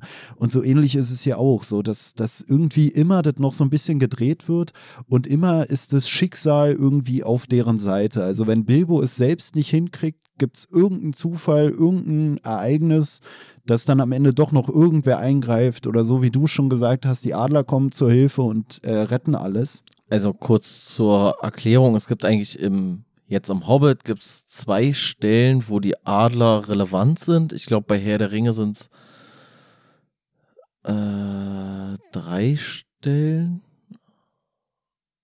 Ah, Ich weiß es nicht mehr ganz genau. Auf jeden Fall äh, ist das erste Mal, dass hier diese Adler in Erscheinung treten beim Hobbit in dem Moment, wo sie von den Orks in so einen Baumwipfeln in Bedrängnis gebracht werden, in dem Sinne, dass die Orks halt versuchen, die zu, die zu bekommen. Die klettern dann in so einen, äh, in so einen hohen Baum rein, die, äh, der Hobbit und die Zwerge. Und als die Orks dann versuchen, den, den Baum da anzuzünden, damit die entweder halt runterkommen oder verbrennen, kommt wie aus dem Nichts, kommen die Adler, retten die und bringen die weg. Und dann kommen die Adler nochmal ins Spiel, als äh, bei dieser Schlacht vor diesem einsamen Berg die Orks schon die Überhand zu gewinnen drohen, kommen die Adler auch wieder wie aus dem Nichts angeflogen und äh, ändern sozusagen das Schicksal oder den, den Ausgang dieser Schlacht so. Und bei Herr der Ringe ist es ja auch so, dass die da rettet der Adler einmal den Gandalf von diesem äh, von diesem Turm da, von dem Saruman, von dem bösen Zauberer. Dann kommen die Adler Fliegen die nicht auch irgendwie mit den Adlern irgendwo hin oder so? Kommen die nicht sogar, als der Ring dann in, in den Berg geworfen wurde? Genau, da, genau, so? genau, da, äh, also die wirken bei der, bei der Schlacht irgendwie ein und dann retten sie später dann da Frodo aus diesem Schicksalsberg da irgendwie. Und das ist ja auch immer so ein, dieses Mysterium von diesen komischen Adlern, die tauchen halt immer genau zur richtigen Zeit auf, aber sie bringen die Geschichte auch nicht so voran, dass, weil theoretisch würde die ganze Geschichte abgekürzt werden, wenn in dem Moment, wo die Gemeinschaft von diesen Adlern das erste Mal gerettet wird, wenn die dann einfach da zu dem Berg hinfliegen würden und die einfach da so direkt hinbringen würden. Oder die Frage, die sich dann ja auch stellt, so im, im Herr der Ringe-Kosmos, warum sind diese scheiß Adler nicht vorher da, Alter? Warum fliegt Frodo nicht auf diesem scheiß Adler? Also hat Saruman so ein Flugabwehrgeschütz oder sowas da in Mordor versteckt oder so? Man weiß es halt nicht so richtig. Ne, ich habe dazu halt auch schon so eine Videos gesehen, wo so erklärt werden sollte, warum die Adler nicht direkt ja, Frodo zum Berg geflogen haben oder so. Ja. Und da wurde und das dann auch. Will. Ne, ne, die haben das dann auch irgendwie so auf logisch erklärt. Und dann war letztens auch was Geiles. Ich weiß gar nicht mehr. Ich glaube, das habe ich sogar äh, gesehen gehabt, bevor wir das Buch angefangen haben zu lesen. Es ist mir gerade wieder eingefallen. Da hatte ich so ein Video gesehen. Das war so auf Englisch von wegen, ähm, ja, äh, Tolkien erklärt, warum äh, die Adler den, den Frodo nicht direkt zum Berg geflogen haben oder so ein Scheiß. Und das war dann so ein zweiminütiges Video, wo man so einen Typen auf Englisch so rumstottern hört, die ganze Zeit so, yeah, äh, äh, die Adler und äh, Frodo und, ähm, äh, und am Ende irgendwie kam dann nur so von wegen, ja, fickt euch doch einfach. so, und Aber war das wirklich Tolkien? Nein, das war so, das war so ein meme-mäßiges so, ja, Ding, okay. so eine Verarsche, wo, wo man halt so einen älteren Typen die ganze Zeit labern hört und am Ende sagt er nur so irgendwie sowas von wegen, ja, weil äh, fickt euch. So, weißt du, so äh, einfach so als Gag, weil die Leute immer wieder diese Frage stellen, wurde so getan, als wäre ihm die Frage mal gestellt worden und er hätte eine ernsthafte Antwort drauf gegeben und man wartet und wartet und am Ende ist so, man äh, interessiert doch keinen. Aber, aber da, da kommt auch, finde ich, wieder so ein bisschen zum Tragen oder hat man zumindest den Eindruck, dass das vielleicht wirklich in dieser Tatsache begründet ist. Es ist halt ursprünglich eine Geschichte, die er für seine Kinder geschrieben hat. Und dann wirkt es halt manchmal so, innerhalb dieser kleinen Anekdoten, oh, jetzt passiert was ganz krasses, ey, jetzt sind hier so die Trolle und so und oh, jetzt werden die gleich gefressen und jetzt geht's gleich richtig ab und so. Und da kann man sich richtig vorstellen, so, dass die Kinder dann da so in dem, im, im Bett irgendwie so, oh nee, fuck, Alter, jetzt kann ich nicht schlafen. Und Tolkien sagt sich so, oh scheiße, jetzt muss ich das Ganze schnell auflesen, sonst können die wirklich nicht schlafen und ich werde hier richtig therapiert. Ach so, jetzt kommt kurz Gandalf, äh, macht seinen Stab, äh, spaltet den Berg, Sonnenstrahlen auf die Trolle, die Trolle sind zu Stein. Alles ist wieder gut so. So wirkt's, finde ich, teilweise ein bisschen. Mit den Adlern genau das Gleiche, so. Weißt naja, du, so, so, so, so, so, so überhastet das Ende einfach. Oh, jetzt habe ich mich hier in eine Zwickmühle gequatscht beim Erzählen meiner Geschichte. Oh, jetzt kommen die Adler. Oder dass er so die Kinder einfach gefragt hat, na, wer könnte denn jetzt kommen? Äh, Gandalf. Und dann, ja, ja, Gandalf äh, steht auf ja, einmal da und quatscht mit den komischen Trollen und deswegen überbrückt er irgendwie die Zeit und das wird Licht und alle das Feierabend. Aber Oder Tolkiens Frau kam nach Hause, er hat sich gedacht, okay, jetzt können die Kinder auch mal langsam schlafen, ich will jetzt, heute auch noch ein bisschen Spaß haben. Jetzt, jetzt zeige ich meiner, meiner Frau nochmal hier den, den Zauberstab. Ja, ja, und dann kommt der epische Moment, die Adler kommen und alles ist okay. Gute Nacht, Kinder, ich gehe dann mal. Gute Nacht, ich gehe jetzt mal kurz eure Mutter knallen. Weißt du übrigens, dass, äh, dass Bilbo Beutlin äh, Parallelen zu Tolkien hat. Und Tolkien hat sich selber mal als Hobbit bezeichnet. Auch bescheuert, oder? Ich weiß nicht, woran er das festgemacht hat. Ja, er redet hier ja generell auch von den, ähm, Also davon, dass der, der Bilbo auch so zwei Seiten in sich trägt. Also einmal diese Tuck-Seite und einmal diese Beutlin-Seite, also diese Und das bezeichnet, bezeichnet seine Familienhistorie.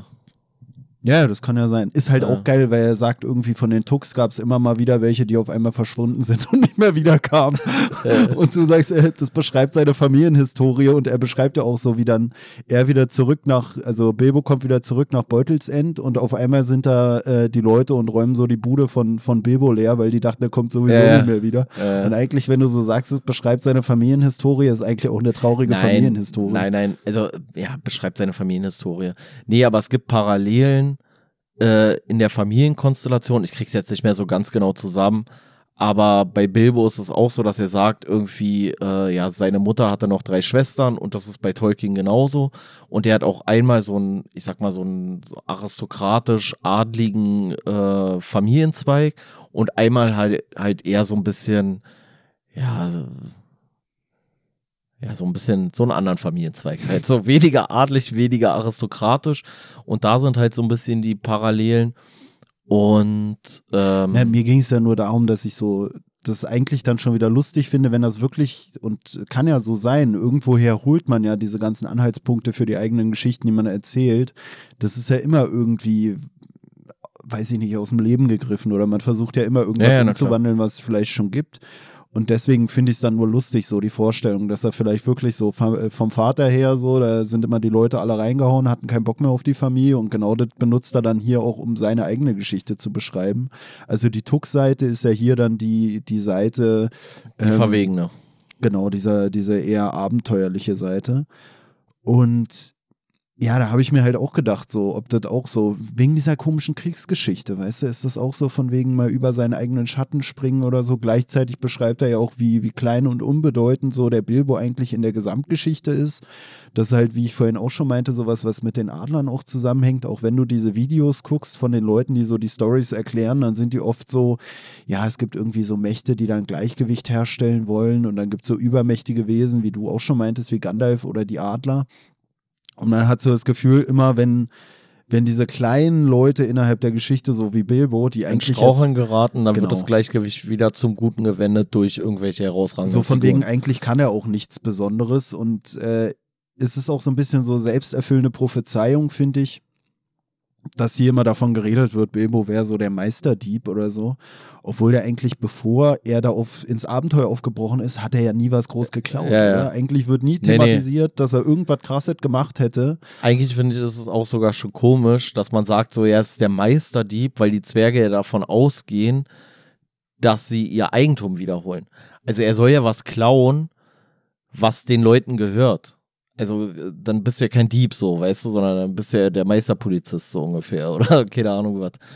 Ähm, deswegen fand ich das sowieso schon komisch und das ist ja dann auch, ja, wie du schon sagst, ist ja dann so eine, so eine Sache, er wird ja dann auch erst zu dem, was man ihm vorher sagt, so. Und das wird er ja auch eigentlich nur so ein bisschen auf, ja, so zufallsmäßig eigentlich so, weil er hin und wieder dann irgendwie so ein glückliches Händchen hat, aber er ist eigentlich kein besonders verwegener Typ und so, aber trotzdem avanciert er dann so ein Stück weit zum Helden. Ja, und das ist auch, was bei dieser selbsterfüllenden Prophezeiung dann wieder reinpasst, dass ja Gandalf am Ende auch irgendwie sagt, so, ey, oder dass ihm das so ein bisschen verdeutlicht wird, da in diesem Endgespräch, was ich vorhin vorgelesen hatte. So von wegen, ja, aber eigentlich bist du auch nur so ein kleines Ding. Nur weil du dabei warst, musst du jetzt nicht denken, dass du eine große Bedeutung dafür hattest, dass diese äh, Prophezeiung am Ende in Erfüllung gegangen ist. Und das ist für mich auch wieder so dieses, in Bezug auf diese selbsterfüllende Prophezeiung, die sagen ihm immer, er ist der Meisterdieb, dann ist er am Ende auch irgendwie der Meisterdieb, weil er es irgendwie hinkriegt, weil er irgendwie versucht, dieser Prophezeiung oder seinem Namen, sage ich mal, gerecht zu werden, weil die immer sagen, ja, du bist doch der Meisterdieb, dann geh mal vor, dann geh mal klauen. Und er schafft es dann auch irgendwie, aber auch durch diesen Satz am Ende kommt so ein bisschen zum Vorschein von wegen, ja, wenn du es nicht gemacht hättest, dann hätte sich diese Prophezeiung irgendwie anders äh, erfüllt, sage ich mal. Ja. Ähm, übrigens, weißt du was? Äh, Tolkien hat ja deutsche Wurzeln. Auch, also der Name Tolkien kommt so irgendwie so aus dem deutschsprachigen Raum. Und weißt du, was er der Meinung war, was Tolkien bedeutet? Tollkühn. Ja.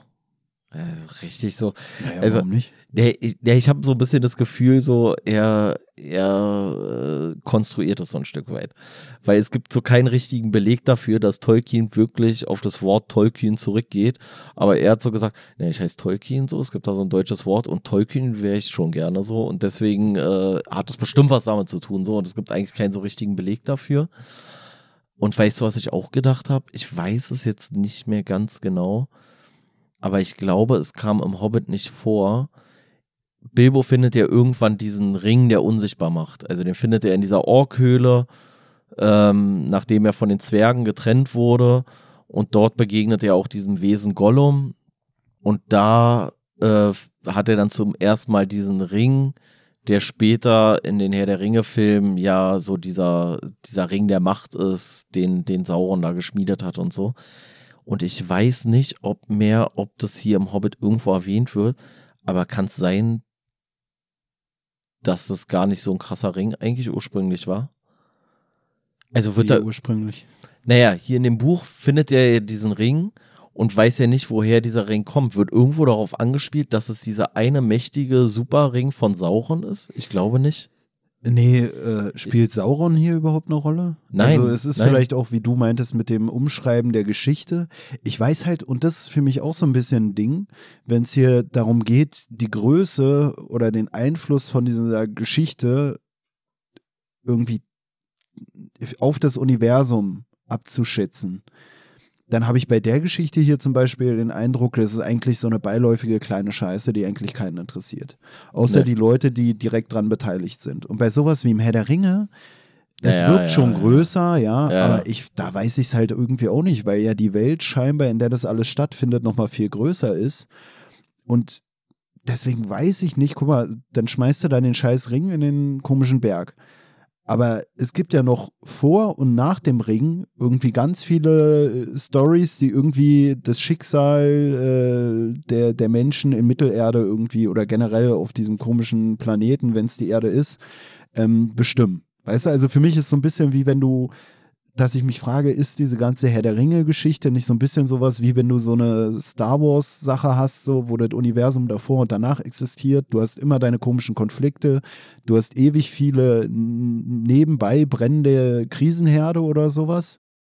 Es wird aber nur der Fokus auf einen Bereich gelegt. Für mich ist, äh, also ohne dass ich jetzt da so tief drinne stecke, aber ich könnte mir sogar vorstellen, dass die Star Wars Filme eigentlich ein- fast ein direkter Auswuchs aus diesem Tolkien-Universum sind. Also es kann natürlich auch einfach sein, weil die Parallelen sind einfach auch groß zur, zur Weltgeschichte, aber ich finde eigentlich ist es ein bisschen die gleiche Story. So, Ja. so ein unbedeutender Typ, also in dem Falle dann Luke Skywalker, der von nichts weiß, verändert auf einmal das Schicksal der Galaxis. Da hier bei Herr der Ringe ist es dann halt Mittelerde, was dann irgendwie verändert wird. Dann hast du beide Male so eine übermächtig erscheinende äh, böse Allianz, so äh, bei dem, bei Herr der Ringe und hier der Hobbit und so, da sind es halt die Orks oder dann später halt Mordor, Sauron und, und Saruman. Und dann hast du so eine relativ kleine Weißt du, Gemeinschaft.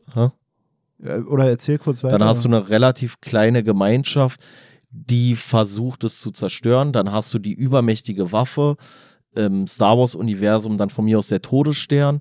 Und bei äh, Herr der Ringe ist es dann halt dieser Ring der Macht, so, dieser eine Ring. Und äh, gleichzeitig hast du ja auch diese Anleihen von Magie. Bei den Jedis ist es halt die Macht und hier ist es dann halt Magie und so weiter und so fort. So, irgendwie sind da schon viele Parallelen, finde ich. Naja, und äh, Sauron richtet seinen Blick auf irgendwas, der Todesstern seinen komischen Laserstrahl. Und was ich eigentlich auch noch geil finde, der Darsteller von Saruman ist der gleiche wie von Count Doku, glaube ich, bei Ja, äh, ja. Star Wars. Und bei äh, Herr der Ringe gibt's da diese komischen, wie heißen die nochmal, die Urukai, die er dann da irgendwie heranzüchtet. Und bei dem anderen die Klon. Genau, und bei dem anderen so ist. Count Doku genau der, der auch auf diesem komischen Planeten dann da unterwegs ist, wo die Klonarmee hergestellt wird. Und das ist ja beides, ich weiß nicht, wie es bei, bei den Urukai ist, aber das ist ja auch irgendwie sowas wie so ein Klonverfahren oder Ja, die so werden aus irgendwelchen mäßig. Matsch. So, ja. Genau, also eigentlich sogar lustig, dass sogar der gleiche Darsteller, und das ist ja auch bei den, bei diesen Sith-Leuten, ist es ja, glaube ich, auch, der Count Doku ist ja, glaube ich, auch eigentlich jemand, der irgendwie von den Jedis abkommt oder irgendwie so ein Quatsch. Ja, ja, mäßig. Und dann zur bösen Seite der Macht. und, Und, und, äh, bei den anderen sind es halt die, die Menschenkönige, die abtrünnig werden und die dann halt die, äh, die Nazgul da werden, diese Ringgeister oder dann halt Saruman, der, der böse Oberkönig, der ja auch mal mit den allen zusammengehangen hat, so, weißt du? Also der war nicht von Anfang an böse mäßig so. naja, und äh, Frodo wird auch so ein bisschen Obwohl wie war er Anakin. doch, er war schon von Anfang an böse, Saruman. Aber Frodo ist auch so wie bei Anakin so, dass die Macht ihn vielleicht auch auf die böse Seite ziehen könnte oder so ein Quatsch. Weiß nicht mehr genau, aber es ist Ja, auch immer so, oh, jetzt, jetzt, erlege jetzt, ich konstru jetzt konstruieren wir ein bisschen viel vielleicht auch so, ja. Aber vom Prinzip Aber her ist da nicht auch so, die Macht korrumpiert ihn so ein bisschen und äh, Sam. Ja klar, er wird, er wird ja dann, also Anakin Skywalker wird ja dann später irgendwann Darth Vader so. Ähm, man muss auch aber sagen, das ist ja bei Frodo nicht so der Fall. Und Frodo selber ist ja auch eher ein schwaches Geschöpf, während Skywalker, also der Anakin Skywalker, ja schon immer eine mächtige Person ist so. Bei, äh, ist mir jetzt gerade noch eingefallen, die Meme-Kultur um äh, Herr der Ringe finde ich halt auch mega geil. Habe ich dir da auch schon mal von diesem einen Video erzählt? Bestimmt. Äh, Im ersten Teil vom Herr der Ringe gibt es doch das, Keine wo, Ahnung. wo äh, Sam irgendwie da mit Frodo gerade über so ein Feld läuft und dann Ja. sagt er irgendwie, wenn ich nur einen Schritt mache, dann bin ich so weit weg von, äh, Ja, von vom Auenland, wie ich noch nie war. Und da gibt es so von ein, so weit weg von zu Hause wie noch nie zuvor. ja, ja, und da gibt es so, ein, so eine 9-Stunden-Version und ich glaube, das ist nur der erste Teil, wo jedes Mal, so, wenn, ja. wenn Sam noch einen Schritt geht, kommt, wird reingeschnitten, dass er noch nie so weit weg ist. Und es ist so geil, wenn die dann da Richtung Moria irgendwie so über die Berge latschen und dann irgendwie alle zwei Sekunden kommt so ein 9-Sekunden-Schnips. Richtig geil. Also wirklich diese Meme-Kultur rund um Herr der Ringe. Ich finde, es bietet sich auch äh, vielerorts an. Weißt du, was ich übrigens auch krass finde an dem Buch und äh, in Bezug auf den Film? Viele Sachen im Film sind eins zu eins aus dem Buch. Also die Dialoge eins zu eins im Wortlaut. Ich habe extra nochmal äh, die F äh, Filme mir angeguckt, weil ich so, als ich das gelesen habe, habe ich gedacht so, ey, ist das nicht im Film genau der gleiche Wortlaut? Dann habe ich mir das angeguckt und gerade am Anfang, ich habe es dann nicht komplett durchgezogen, logischerweise. Ich kann ja nicht die ganze Zeit das parallel machen. Aber ich habe dann immer wieder so Stellen gefunden, wo wirklich eins zu eins die Sätze im Film wieder auftauchen. Also nicht so sinngemäß oder so, sondern wirklich komplett übernommen. Finde ich eigentlich auch krass. Und das ist richtig viel bei den Dialogen. Komplett. Ist mir so noch nie in einem anderen Film aufgefallen, muss ich sagen. Mir auch nicht, aber ich habe halt auch noch nicht Ja, so viele stimmt. Bücher gelesen. Ja, aber äh, ja. Aber da ist es schon sehr auffällig gewesen. Also dieses eine Buch, was wir gelesen haben, was auch Da verfilmt ist es krass, Alter. da haben die echt im Film, haben die viel gemacht, was aus dem Buch kommt. So, das finde ich, ist wirklich beeindruckend, ja, dass die, also dass das auch die Charaktere, die heißen genau gleich wie im Hobbit-Film. Ja, Mann, das ist doch klar. Aber diese, diese Wortlaute, das fand ich, war schon irgendwie. Ja, also es war auffällig. Auf jeden Fall. Ich hatte hier auch was äh, entdeckt, da war ich ein bisschen unsicher. Da wird hier davon gesprochen, dass die äh, bei so einem See übersetzen und dann wurde da geschrieben, sie shiften sich aus. Und ich dachte erst, hä, krass, Alter, das ist das erste Mal in diesem Buch, dass überhaupt über äh, Toilettengänge geschrieben wird. Ich habe mir, ich habe es dann auch gegoogelt, weil ich dachte, okay, die sind mit dem Schiff unterwegs, sie shiften sich aus, es könnte auch was anderes bedeuten. Und weißt du, was sich ausschiffen bedeutet? Nee. Einfach nur an Land gehen. Ja, okay. Ja, naja, für mich war es auch so. Ich Ja. habe das gelesen und dachte mir, sie shiften sich aus. Meint er jetzt, die pissen da irgendwie hin? Weil wenn du auf dem. Boot bist, willst du ja nicht ins Wasser machen oder Nee, so? okay, dann hätte ich es gewusst. Ich dachte, jetzt kommt irgendwie so eine richtig komplizierte. Nee, nee, nee, nee, nee, war nicht kompliziert. Für mich war es kompliziert. Ja, Nee, aber okay. ich habe es gelesen, ich dachte wirklich, ey krass, jetzt wird hier mal über sowas geschrieben, weil ich gedacht hätte, eigentlich wäre es auch mal gut, so eine weltlichen Sachen, weil das hast du immer bei diesen ganzen Büchern. Die komischen Zwerge sitzen da tagelang in so einer komischen Höhle und du denkst dir so, wo gehen die eigentlich auf Toilette? Denkst du dir das nicht? Nee. Na, immer wenn es so ist, oh, sie, sie sind da irgendwie zwei Tage in einer Mann, komischen aber- Kammer eingesperrt, ist immer so, dass ich mir denke, aber das ist für mich auch schon wieder sowas, weshalb so ein Kindermärchen-Ding ist, weil da spielt sowas keine Rolle. Aber es ist doch wirklich immer so, bei richtig vielen Büchern, vor allem wenn es sowas ist für so, ich sag mal, Kinder oder so, das ist hier ja auch generell so, man merkt auch, dass es so ein Kinderding ist, weil diese ganzen Schlachten hier einfach nur so stattfinden, von wegen, ja, dann wurden sie angegriffen. Und äh, Ja, dann, ja, ja. also ich weiß nicht, ob es damals generell so vom Schreibstil her so war, aber wenn du jetzt guckst, so Bücher, die, die, äh, ich sag mal, in- der Gegenwart spielen oder in der Gegenwart geschrieben sind, auch sowas wie die Zwerge, was wir vorhin angesprochen hatten, die sind halt viel expliziter. Also bei diesem Die Zwerge-Ding, das würde ich auch schon nicht mehr als Kinderbuch oder so klassifizieren. Also ist halt von der reinen Das ist ein Fantasy-Buch. für Brutalität im ja. Buch, genau, ist es viel härter. Aber so wie es hier dargestellt ist, hätte ich halt selber auch gar nicht erwartet. Ich weiß ja, wie gesagt, auch nicht, wie es bei, bei dem richtigen äh, Herr der Ringe-Ding dann ist. Aber so wie es hier dargestellt wird, da sind die Schlachten einfach mega lame, weil Ja. die Schlacht ist einfach, dann gab es die große Schlacht. Und Bilbo wird sich immer daran erinnern, dass das so eine große und so eine krasse Schlacht war und äh, das war so traumatisierend für Bilbo, die große Schlacht. Und du denkst also, ja, ja, werde ich mir Ähm. auch immer dran erinnern, dass die große Schlacht für Bilbo sehr krass war. Ja, also es bei der Herr der, äh, bei den Herr der Ringe Büchern ist es meines Erachtens nach oder der Erinnerung nach genauso, dass dann auch so, ey, die latschen da über irgendwie über die 800.000ste riesengroße Wiese und dann, oh, und dann kommt da ein Wald und dann kommt das und boah, und du pennst richtig übelst weg. Dann kommt die große Schlacht, eine Seite und dann läufst du wieder acht Seiten lang über irgendeine grüne Wiese mäßig. Ähm, Ist es auch ist da genauso. Weil hier im Buch sagt er auch an irgendeiner Stelle, sagt er nochmal, sagt er schon so vorweg, so von wegen, äh, ja, äh, das war ein Riesenkampf, aber nicht so krass wie die Schlacht der, der vier Heere, auf die wir später nochmal kommen werden. Und du denkst so, boah, da hat er aber ganz schön so, wie nennt man das so, Foreshadowing betrieben, so von wegen, oh Leute, da kommt noch was, da kommt noch was.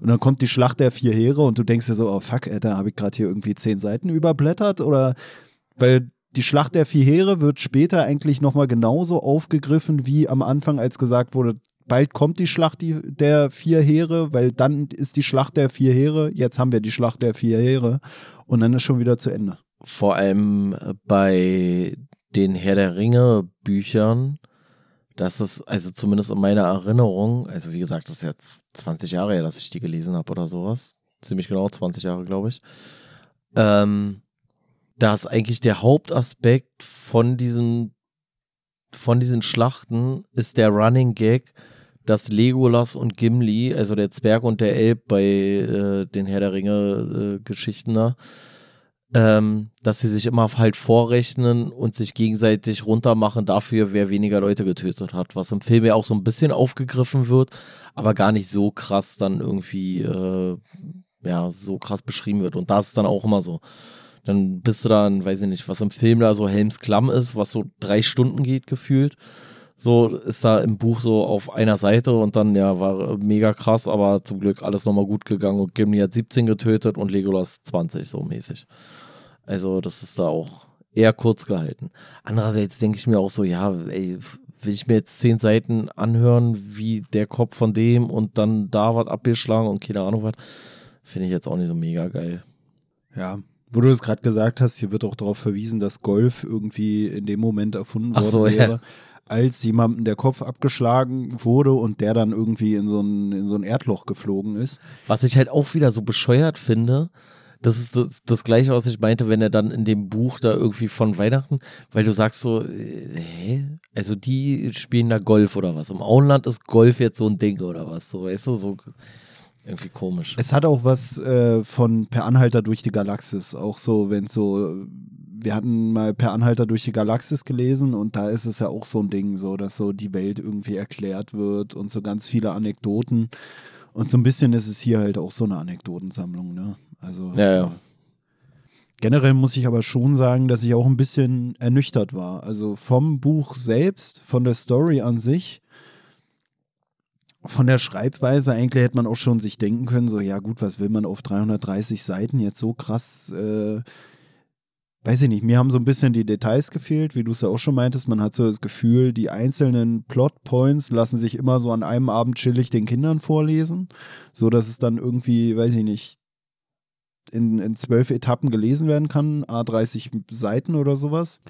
Und äh, ja, dementsprechend bin ich auch so ein bisschen, ja, War so ein bisschen für mich auch enttäuschend einfach, dass ich dachte, oh, da hätte ich aber mehr erwartet. Also.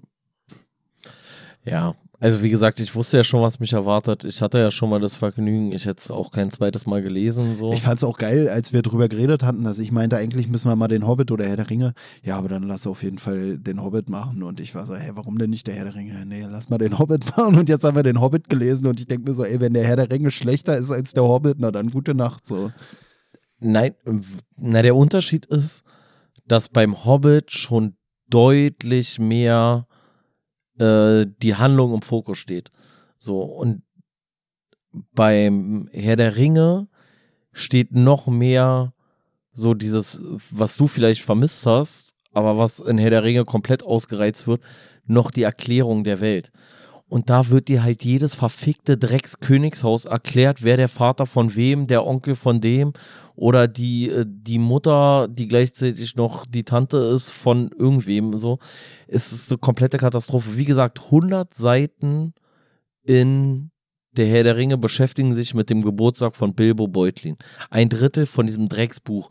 Und da passiert nichts. Da wird nur erzählt, wer mit wem verwandt ist. Aber meinst du, es hört sich so ein bisschen so an, als wäre äh, das Original vom oder die, die Herr der Ringe-Trilogie dann äh, so ein bisschen Lessig-esque. Und das fände ich ja schon wieder lustig. Weißt du, wenn es nur so um Name-Dropping geht.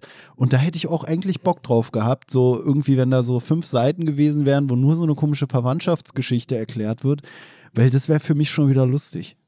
Weißt du, also ich hätte richtig Bock gehabt, nee. hier einfach nur so einen komischen Stammbaumauszug im Podcast vorzulesen, wo man sich als Zuhörer denkt, ja, was soll der Scheiß? Und dann kann man immer danach auch sagen, ja, habe ich auch nicht gecheckt, was das sollte. Nein, es gibt ja auch immer wieder so Sachen, die da stattfinden, aber es ist halt in, in den Herr der Ringe Büchern wird viel, viel erklärt, wie das aussieht, woraus das ist, wo das herkommt, wo derjenige herkommt, wer mit wem, wann sich irgendwie auseinandergesetzt hat in irgendeiner Art und Weise.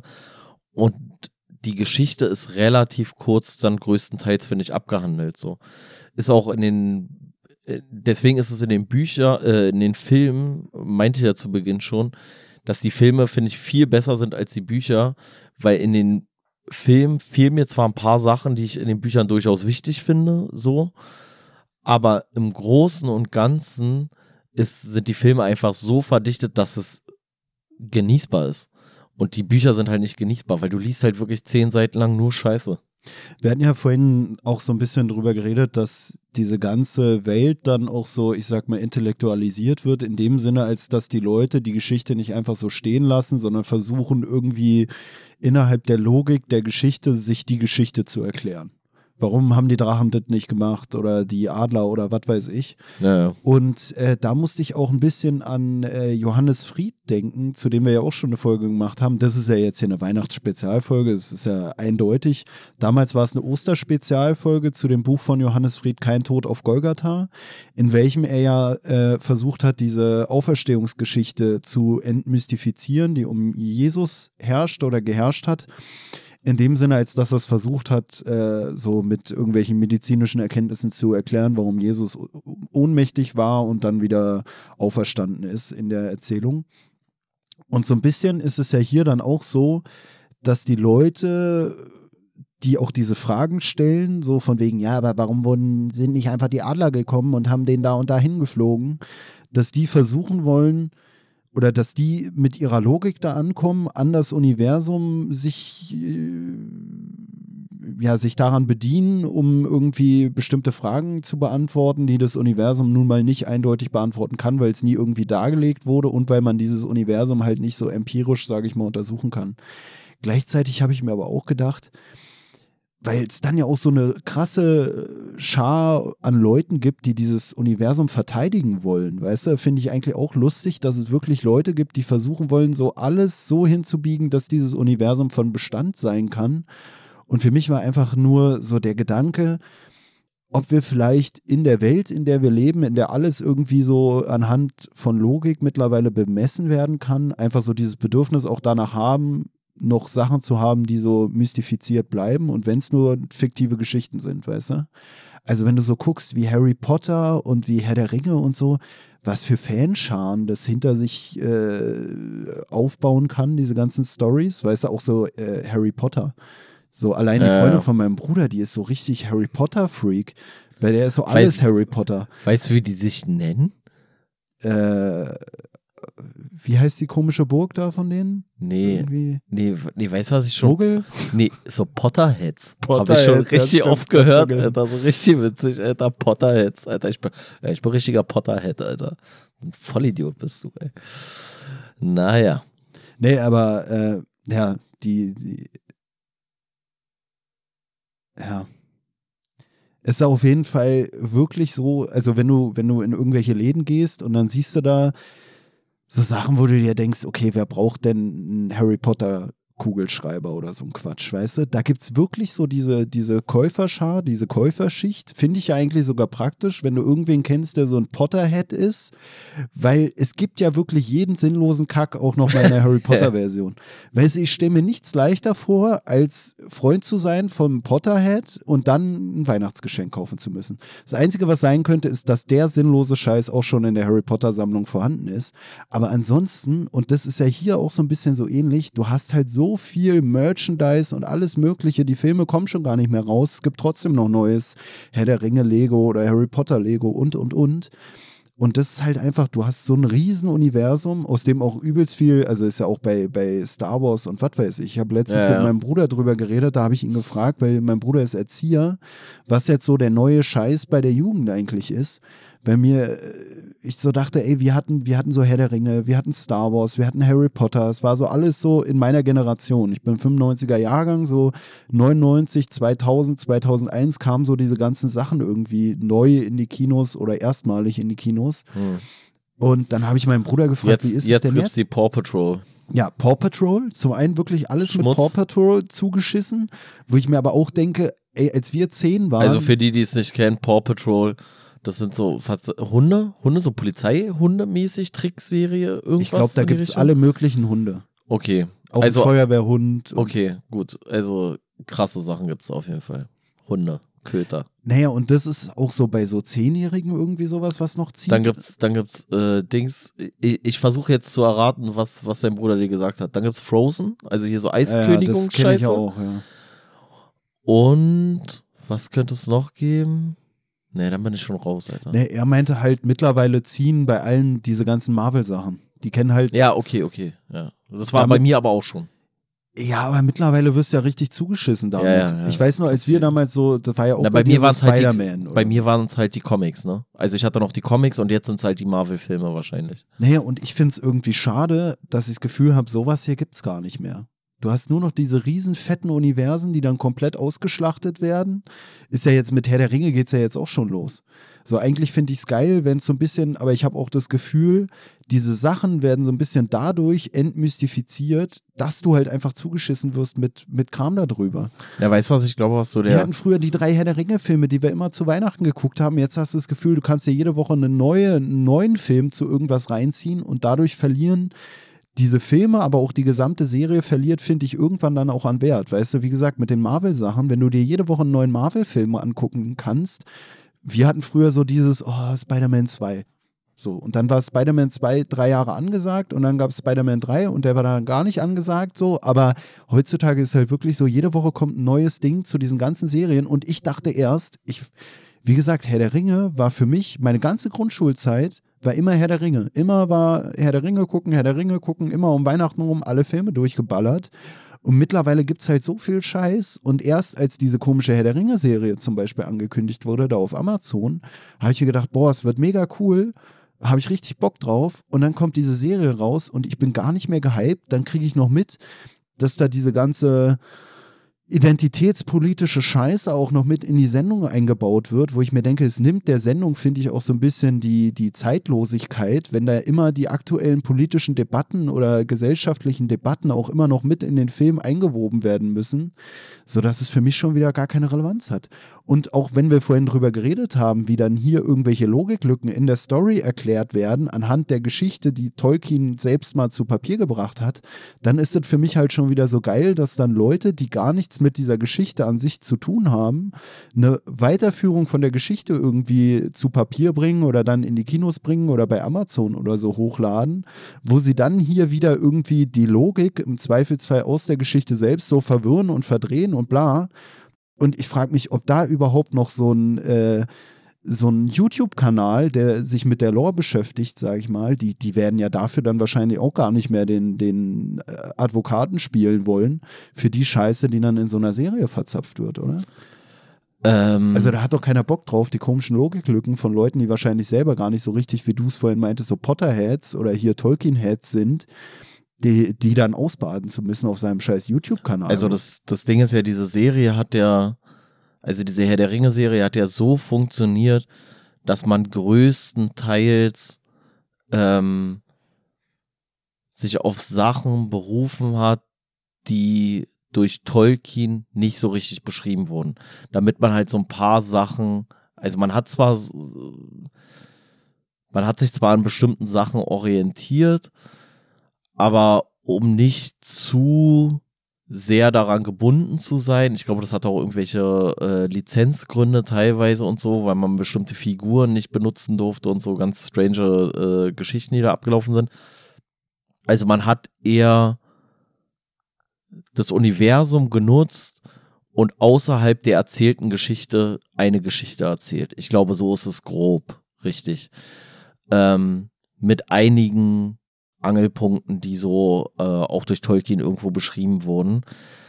Ähm, und ich glaube, das macht auch so ein bisschen das, die Faszination, in Anführungszeichen, für diese ganze Tolkien-Geschichte aus.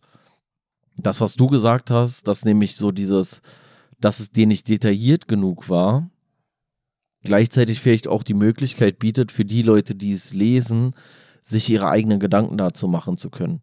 Weißt du, also du kannst dir selber noch deine Geschichte dazu ausspinnen. Und weil ich ja auch meinte, so, ja, ist irgendwie so komisch, so, warum kommen die Adler, warum helfen die nur so punktuell und dann wieder nicht und die hätten doch auch da und dann wäre doch viel leichter und bla bla bla. Aber andererseits muss man vielleicht auch sagen, so ist es ja in der Realität auch manchmal. Also man fasst sich ja auch an den Kopf, wenn man jetzt so, weil wir jetzt schon ein paar Mal darauf verwiesen haben, wenn du jetzt so in, in den Zweiten Weltkrieg gehst, ins Dritte Reich oder so, dann denkst du dir ja auch, ey, warum haben denn da irgendwelche Widerstandskämpfer irgendwie übelst kompliziert irgendwelche Bomben da gebaut mit Zünder und dann hat das nicht funktioniert und keine Ahnung was.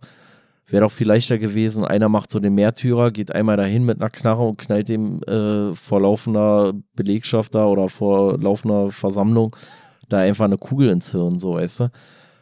Vielleicht ist es ja auch einfach realistisch, dass Sachen manchmal nicht so ganz logisch sind, wie sie dann vonstatten gehen und jetzt in Bezug auf diese Adlernummer oder irgendwelche anderen Sachen, die nicht so richtig erklärt werden, weiß man ja vielleicht auch nicht, worin da die Motivation liegt, dass dort eingegriffen wird und vorher nicht, weißt du? Keine Ahnung. Ja, was du gerade meintest, vom Ding her ist auch sowas, was ich mir oft denke, so wenn es so um Putin geht, dass ich mir immer denke, es kann doch nicht so schwer sein. Weißt du, also es kann doch nicht so schwer sein, aber scheinbar ist es schwer, sonst hätte man es ja schon gemacht. Ey, weißt gib mir, ne, gib mir eine Knarre, ich mach's, Alter. Gib Ja. mir eine Knarre und bring mich in den Kreml. Ich mache klar für euch, Alter. das ist für mich auch sowas, wenn ich dann so sehe, wie der Zelensky oder so oder die Leute an der Front besucht, dass ich mir jedes Mal denke, Alter, wie, wie kann es denn sein, dass da nicht mal jemand bei ist, der es irgendwie, also zum einen, dass ihn nicht mal einfach jemand abknallt, ohne dass ich es wollen würde. Und zum anderen, dass, dass da irgendwie jemand einfach mal auf ihn losgeht oder so, ihn attackiert oder sowas, weißt du? Es kann ja, ich denke mir immer so, es kann doch überall, kann doch auch mal so ein, so ein wie so ein V-Mann oder so sein. So Ja, aber dafür irgendwie gibt's ja oder- Personenschützer. ja, aber dass man halt gar nichts mitkriegt, dass mal auf Ja, jemanden ja. losgegangen wird. Aber ist auch ein Thema für sich. Ansonsten bei diesen Fantasy-Sachen ist für mich immer, weil du gerade meintest, so äh, die Sachen, die Tolkien dann nicht erwähnt hat, ist ja auch wieder sowas, der wird wahrscheinlich gar nicht auf Identitätspolitik in seinen Originalwerken eingegangen sein, weil es damals gar nicht die Identitätspolitik in dem Sinne gab. Ne? Also ist für mich auch sowas so. Ich hatte letztens ein Video gesehen, da hat auch einer drüber geredet, über diese Amazon-Serie und die kritisiert. Und da meinte er, ja, viele von den Kritikpunkten kann er nicht nachvollziehen. Also wenn es jetzt darum geht, dass da auf einmal dann äh, Leute mit dunkler Hautfarbe irgendwie auftauchen, die sonst irgendwie nie eine Rolle gespielt haben, wohl bei Herr der Ringe und was weiß ich. Ich meine, es spielt auch in einer anderen Zeit. Ich weiß auch nicht, wie sich das da anhand der Logik im Herr der Ringe erklären lässt. Auf jeden Fall meinte der Typ dann, ja, das ist ein Fantasy-Universum, da ist alles möglich. Deswegen versteht er halt diese Aufregung darüber nicht, die dann von den Rechten kommt, sage ich mal. Für mich ist aber das Ding bei so Fantasy-Universum, äh, Universen, Dass sie trotzdem in sich ein bisschen schlüssig sein müssen. Nein, nicht mal das, sondern dass ich die Erklärung, es ist ein Fantasy-Universum, da ist alles möglich, immer schlecht finde dafür, dass im Fantasy-Universum, wo alles möglich, ausgerechnet das stattfindet, was wir in der realen Welt auch haben. Weißt du, also ich finde es komisch, wenn man sagt, da ist alles möglich, beschwert euch nicht, da ist alles möglich. Und dann muss aber die Realität abgebildet werden, in der wir gerade leben. Und ich denke mir, ja, warum müssen wir denn maximal an unsere Realität angepasste Fantasy-Welt haben, in der alles möglich ist, wenn doch in der Fantasy-Welt alles möglich ist, also auch mal was anderes? Also ich muss halt sagen, ähm, Hast du mitbekommen, dass, achso, erzähl erstmal. Ähm, also ich muss halt sagen, zu dieser Debatte da rund um diese komische Serie, dass ich das an sich gar nicht so schlimm fand, weil es gibt zum Beispiel in dieser Serie gibt es halt einen dunkelhäutigen Elf, äh, Elben. So.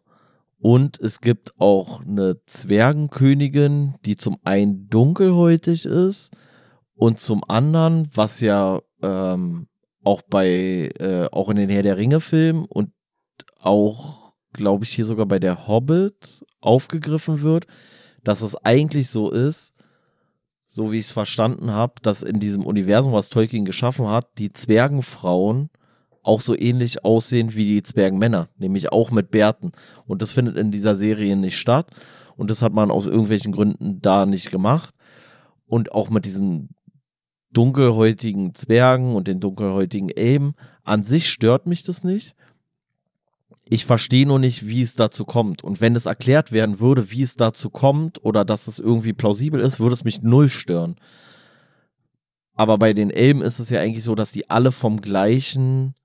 Nun weiß ich aber auch gar nicht, ob dieser Elb da nicht sogar nur ein Halbelb ist, aber das ist auch nochmal ein anderes Thema. Nee, Elrond ist ein Halbelb.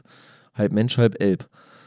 Ähm, aber die Elben kommen ja eigentlich alle aus dem gleichen Land. Also haben die ja eigentlich alle die gleiche Ethnie, mehr oder weniger, so wie ich das immer verstanden hatte. Und deswegen habe ich das nicht verstanden, wo auf einmal ein dunkelhäutiger Elb kam. Und mir war es auch irgendwie nicht plausibel, warum es eine dunkelhäutige Zwergenkönigin gibt, weil ich dachte so, die leben ja eigentlich so eher unter den Bergen oder so. Also ich fand es einfach nicht so plausibel. Wenn die es mir erklärt hätten, wäre es mir aber auch scheißegal gewesen, wenn es irgendwie so in sich schlüssig gewesen wäre. Ne, was, worüber wir auch schon mal so im Privaten auf jeden Fall geredet haben, wo finde ich auch so dieses, ja, dieses Thema der Identität oder so aufgegriffen wird, aber einem auch nicht so auf die Nase gebunden wird oder nicht so in den Mittelpunkt Walking gestellt Dead. wird. Genau, Walking Dead. Das ist auch eine Serie, wo es mich nie gestört hat, so wo es mir aber irgendwann aufgefallen ist, dass ich mir dachte, ey krass, da äh, alle möglichen Geschlechter oder alle, also Männer und Frauen, die werden da auch nicht groß anhand ihrer Rollen in, in so einem Ausmaß unterschieden, wie es oftmals in, in anderen Serien oder so der Fall ist. So Ja, weil alle, die, der, der Unterschied ist einfach, die werden da halt als Charaktere dargestellt und halt nicht als sexuelle Wesen in, im, in erster Linie, sondern dann ist, bist du halt, dann hast du da halt einen, einen Charakter, der ist halt besonders verwegen oder besonders einfühlsam oder besonders, was weiß ich was, äh, aggressiv, dominant, feige, was auch immer, aber es ist halt nie klassisch einem Geschlecht zuzuordnen, sondern es ist dann der verwegene Charakter kann genauso gut eine dunkelhäutige Frau sein wie ein weißer 60-Jähriger. Genau, so du hast halt nicht so diese Kopplung von dem Zeitgeist entsprechenden Eigenschaften mit gut oder böse. Du hast halt nicht, der Schwarze ist der Gute, der, der Weiße ist der Böse, der Homosexuelle ist der Gute, der Heterosexuelle ist der Böse oder, oder, oder, sondern du hast halt äh, das bunt gemischt und auch auf allen möglichen Seiten, sage ich mal, verteilt, dass auch alles mal gut sein kann, alles kann mal böse sein. Du hast genauso bei den äh, Bösen auch Frauen, die irgendwie auf den, auf den Putz hauen, sage ich mal, oder die Hosen anhaben und, und, und. Und deswegen ähm, zeichnet es für mich zum einen, weil Walking Dead ist ja sowieso sowas, wo so eine Dystop äh, Dystopie dargestellt wird, in der einfach die ganze Gesellschaft zusammenbricht und eigentlich sich dann wieder neu ordnen kann, weshalb für mich das dann auch oft äh, damit zusammenpasst, dass halt irgendwie diese ganzen Rollen, sage ich mal, keine große Rolle mehr spielen, weil es halt einfach eine, eine Neuordnung gibt. Und zum anderen hast du halt, ja, du hast halt nicht so dieses, äh, jetzt müssen die die Guten sein und die die Bösen und die kämpfen gegen die. Du hast einen gemeinsamen Feind und dann spielen halt diese Sachen, diese zwischenmenschlichen Sachen oftmals weniger eine Rolle, die heutzutage so in den Mittelpunkt gestellt werden, weil man eigentlich größere Probleme hat.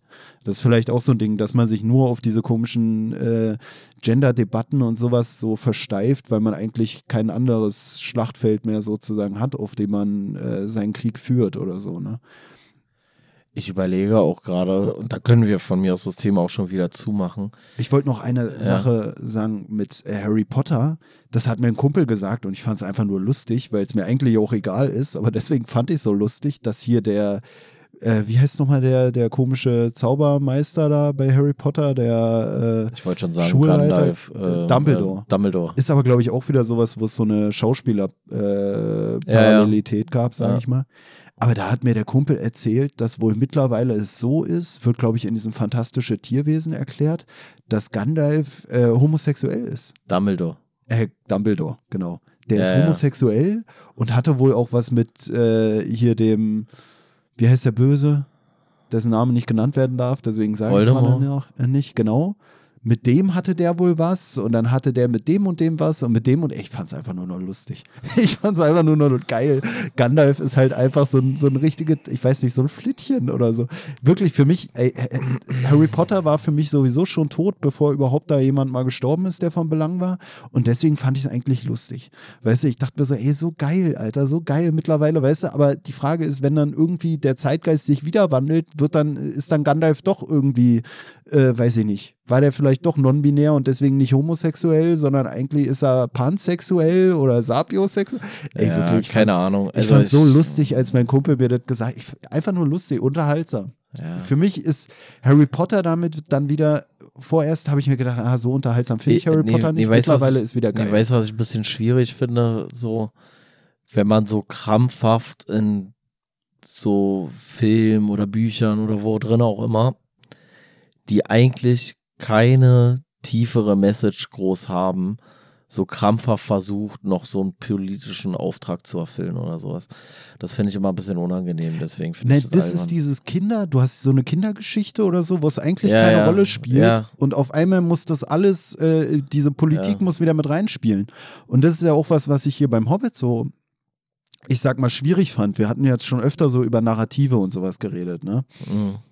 Und ich habe mir gedacht, okay, was willst du zum Hobbit sagen? Weil eigentlich, wie wir es ja schon gesagt haben, ist halt einfach so eine unterhaltsame Geschichte für ein Kind.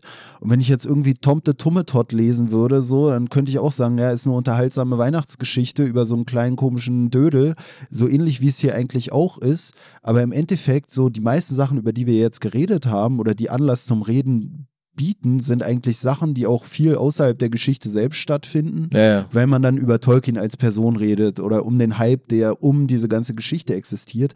Aber die Geschichte selber ist jetzt nichts, was großartig politisch ist. Und deswegen finde ich es schon wieder lustig, wenn du dann diese Filme, wie du es ja auch ja, schon gesagt hast, so politisierst, dass du da die ganzen Debatten mit einpflegen musst, die eigentlich bei der Entstehung des Werkes zum einen aufgrund des Zeitgeistes, in dem sie entstanden sind, und zum anderen aufgrund dessen, dass man da einfach eine unbeschwerte Geschichte für Kinder vielleicht machen wollte. Eigentlich haben die da gar keine Wo, Rolle gespielt. Und die Frage ist auch, ob so jemand wie Tolkien oder so, ob das nicht vielleicht sogar auch Leute waren, die einfach mal in diese Fantasiewelt abtauchen wollten, weil sie sich vielleicht aus diesen Alltagsgeschichten rausholen wollten oder entfernen wollten und mal einfach eine Welt haben wollten, in der das alles keine Rolle spielt und mittlerweile in jeder Rolle, äh, in jeder Welt, die eigentlich was anderes darstellen soll. Star Wars und was weiß ich, spielen dann doch wieder diese ganzen Sachen eine Rolle, die äh, bei uns jetzt hier irgendwie den Zeitgeist bestimmen. Ja. Und das ist halt irgendwie lustig, weil ja. man.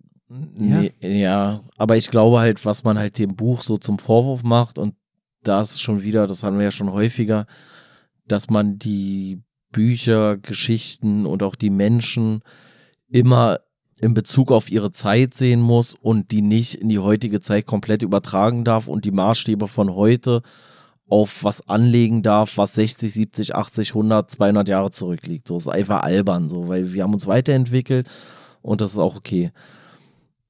Aber was natürlich schon so ist, ist, dass jetzt hier der Hobbit und auch der Herr der Ringe und so, es bedient halt schon sehr krass so dieses, äh, dieses Männlichkeitsbild, sage ich jetzt mal so. Weißt du, also die fast alle handelnden Personen in diesem Buch sind Männer. Es gibt so gut wie keine Frau. In dem ganzen Buch findet fast keine weibliche Person statt. So. Und das kann ich verstehen, dass das Leute irgendwie aus heutiger Perspektive anstößig finden. Aber was ich immer so bescheuert finde, und es gab ja, ich bin mir nicht sicher, wie jetzt da der Stand der Dinge ist, aber es gab ja auch zum Beispiel bei ähm, James Bond, bin ich der Meinung, gab es die Überlegung, dass man den nächsten James Bond quasi eine, weiß ich nicht, eine Jamie Bond macht oder sowas. Also eine weibliche James Bond, wenn du so möchtest. Und ich denke mir immer so, ey, wenn euch das nicht passt in den Büchern, die es gibt, dann ändert's doch, dann habt doch den Mut, äh, das zu verändern. Oder es kommt jetzt ein neuer Indiana Jones Film raus, also der fünfte Teil. Und da wird jetzt auf einmal, und ich glaube, das ist auch so ein Bestreben, dass man sagt, ey, wir wollen hier mehr Weiber äh, in, der, in der Filmlandschaft haben, so, äh, wird auf einmal irgendeine so Patentochter von Harrison Ford, also von Indiana Jones, wird jetzt da so aus der Taufe gehoben und die ist jetzt irgendwie da. Wo die herkommt, keine Ahnung. So übelst konstruiert wieder, aber wahrscheinlich, weil man noch eine weibliche Hauptdarstellerin haben wollte. So kann ich mir vorstellen. Und bei James Bond auch. So, ähm, oder hat man zumindest drüber nachgedacht. Und ich finde das super peinlich, dass du sagst, wir wollen mehr Frauen haben und dann lässt du diese Frauen irgendwo in einer Geschichte unter dem großen männlichen Namen quasi erscheinen, weißt du? Also die Leute gehen ja dann nicht da rein, weil die einen Agentenfilm mit einer Frau sehen wollen, sondern weil sie das Franchise James Bond weiterverfolgen wollen. Oder Indiana Jones oder was auch immer. Und ich denke mir so, ey, dann habt doch den Mut, macht doch eine eigene Geschichte.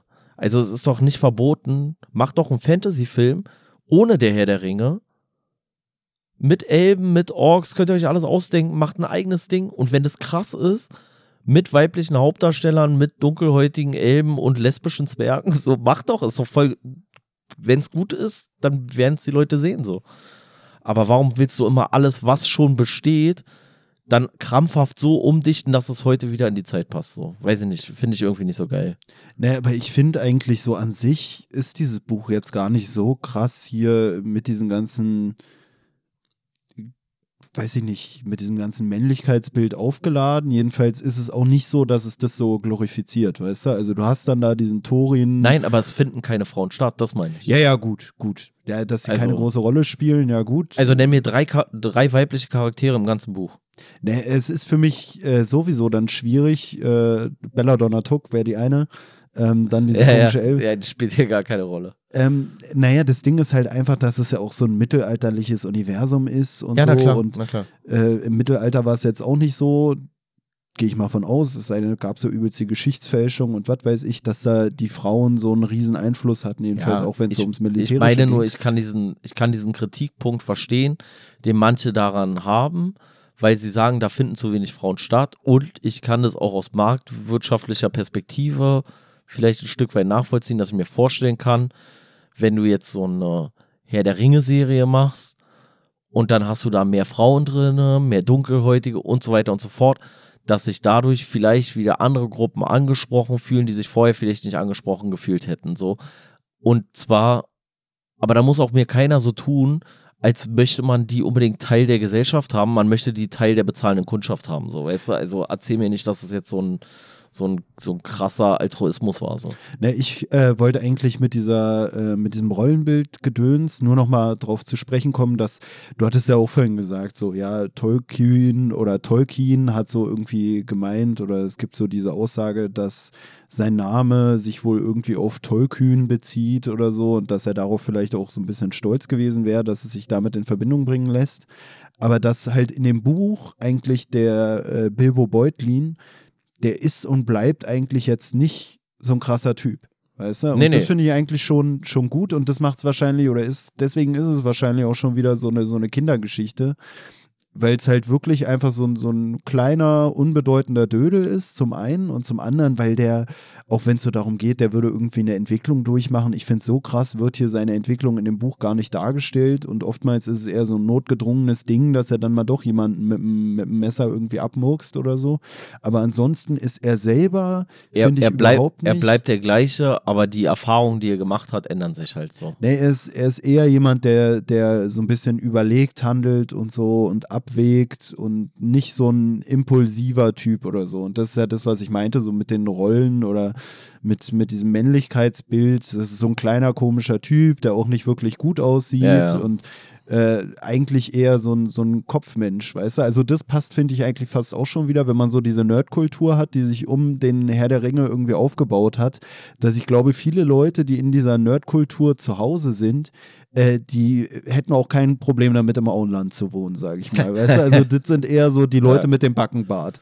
So, weißt du, und deswegen passt es für mich eigentlich auch schon wieder, äh, vielleicht auch für mich selber als so eine Die Geschichte. Leute mit dem Backenbart, was Mann, ist das denn keine Ahnung, so ein hässlicher Kackbart, der so unterm Kinn einfach nur verläuft, weißt du, so wie so Koteletten, so. die man äh, einfach ums, um den ganzen Kopf wachsen lässt.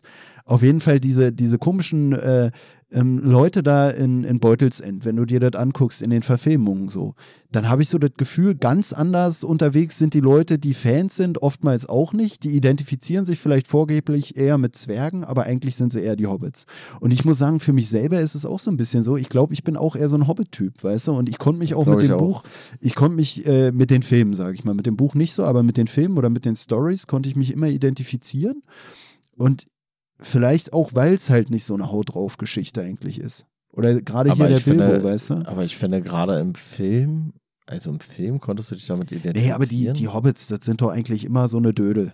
Das Ja, sind ja. halt immer Ja, eher so die nerdigen äh, oder so Waldschrat-mäßig. Die sind ja nicht mal die, die großen Ja, Nerds. so, so aber- ein bisschen so eine naiven eigentlich, ne? So eine naiven, äh, lieben Figuren da, die eigentlich keinen Bock auf Stress haben, so wird's ja, immer ja, ja. beschrieben. Ne, wie, wie- ja, wie ich schon So wie du.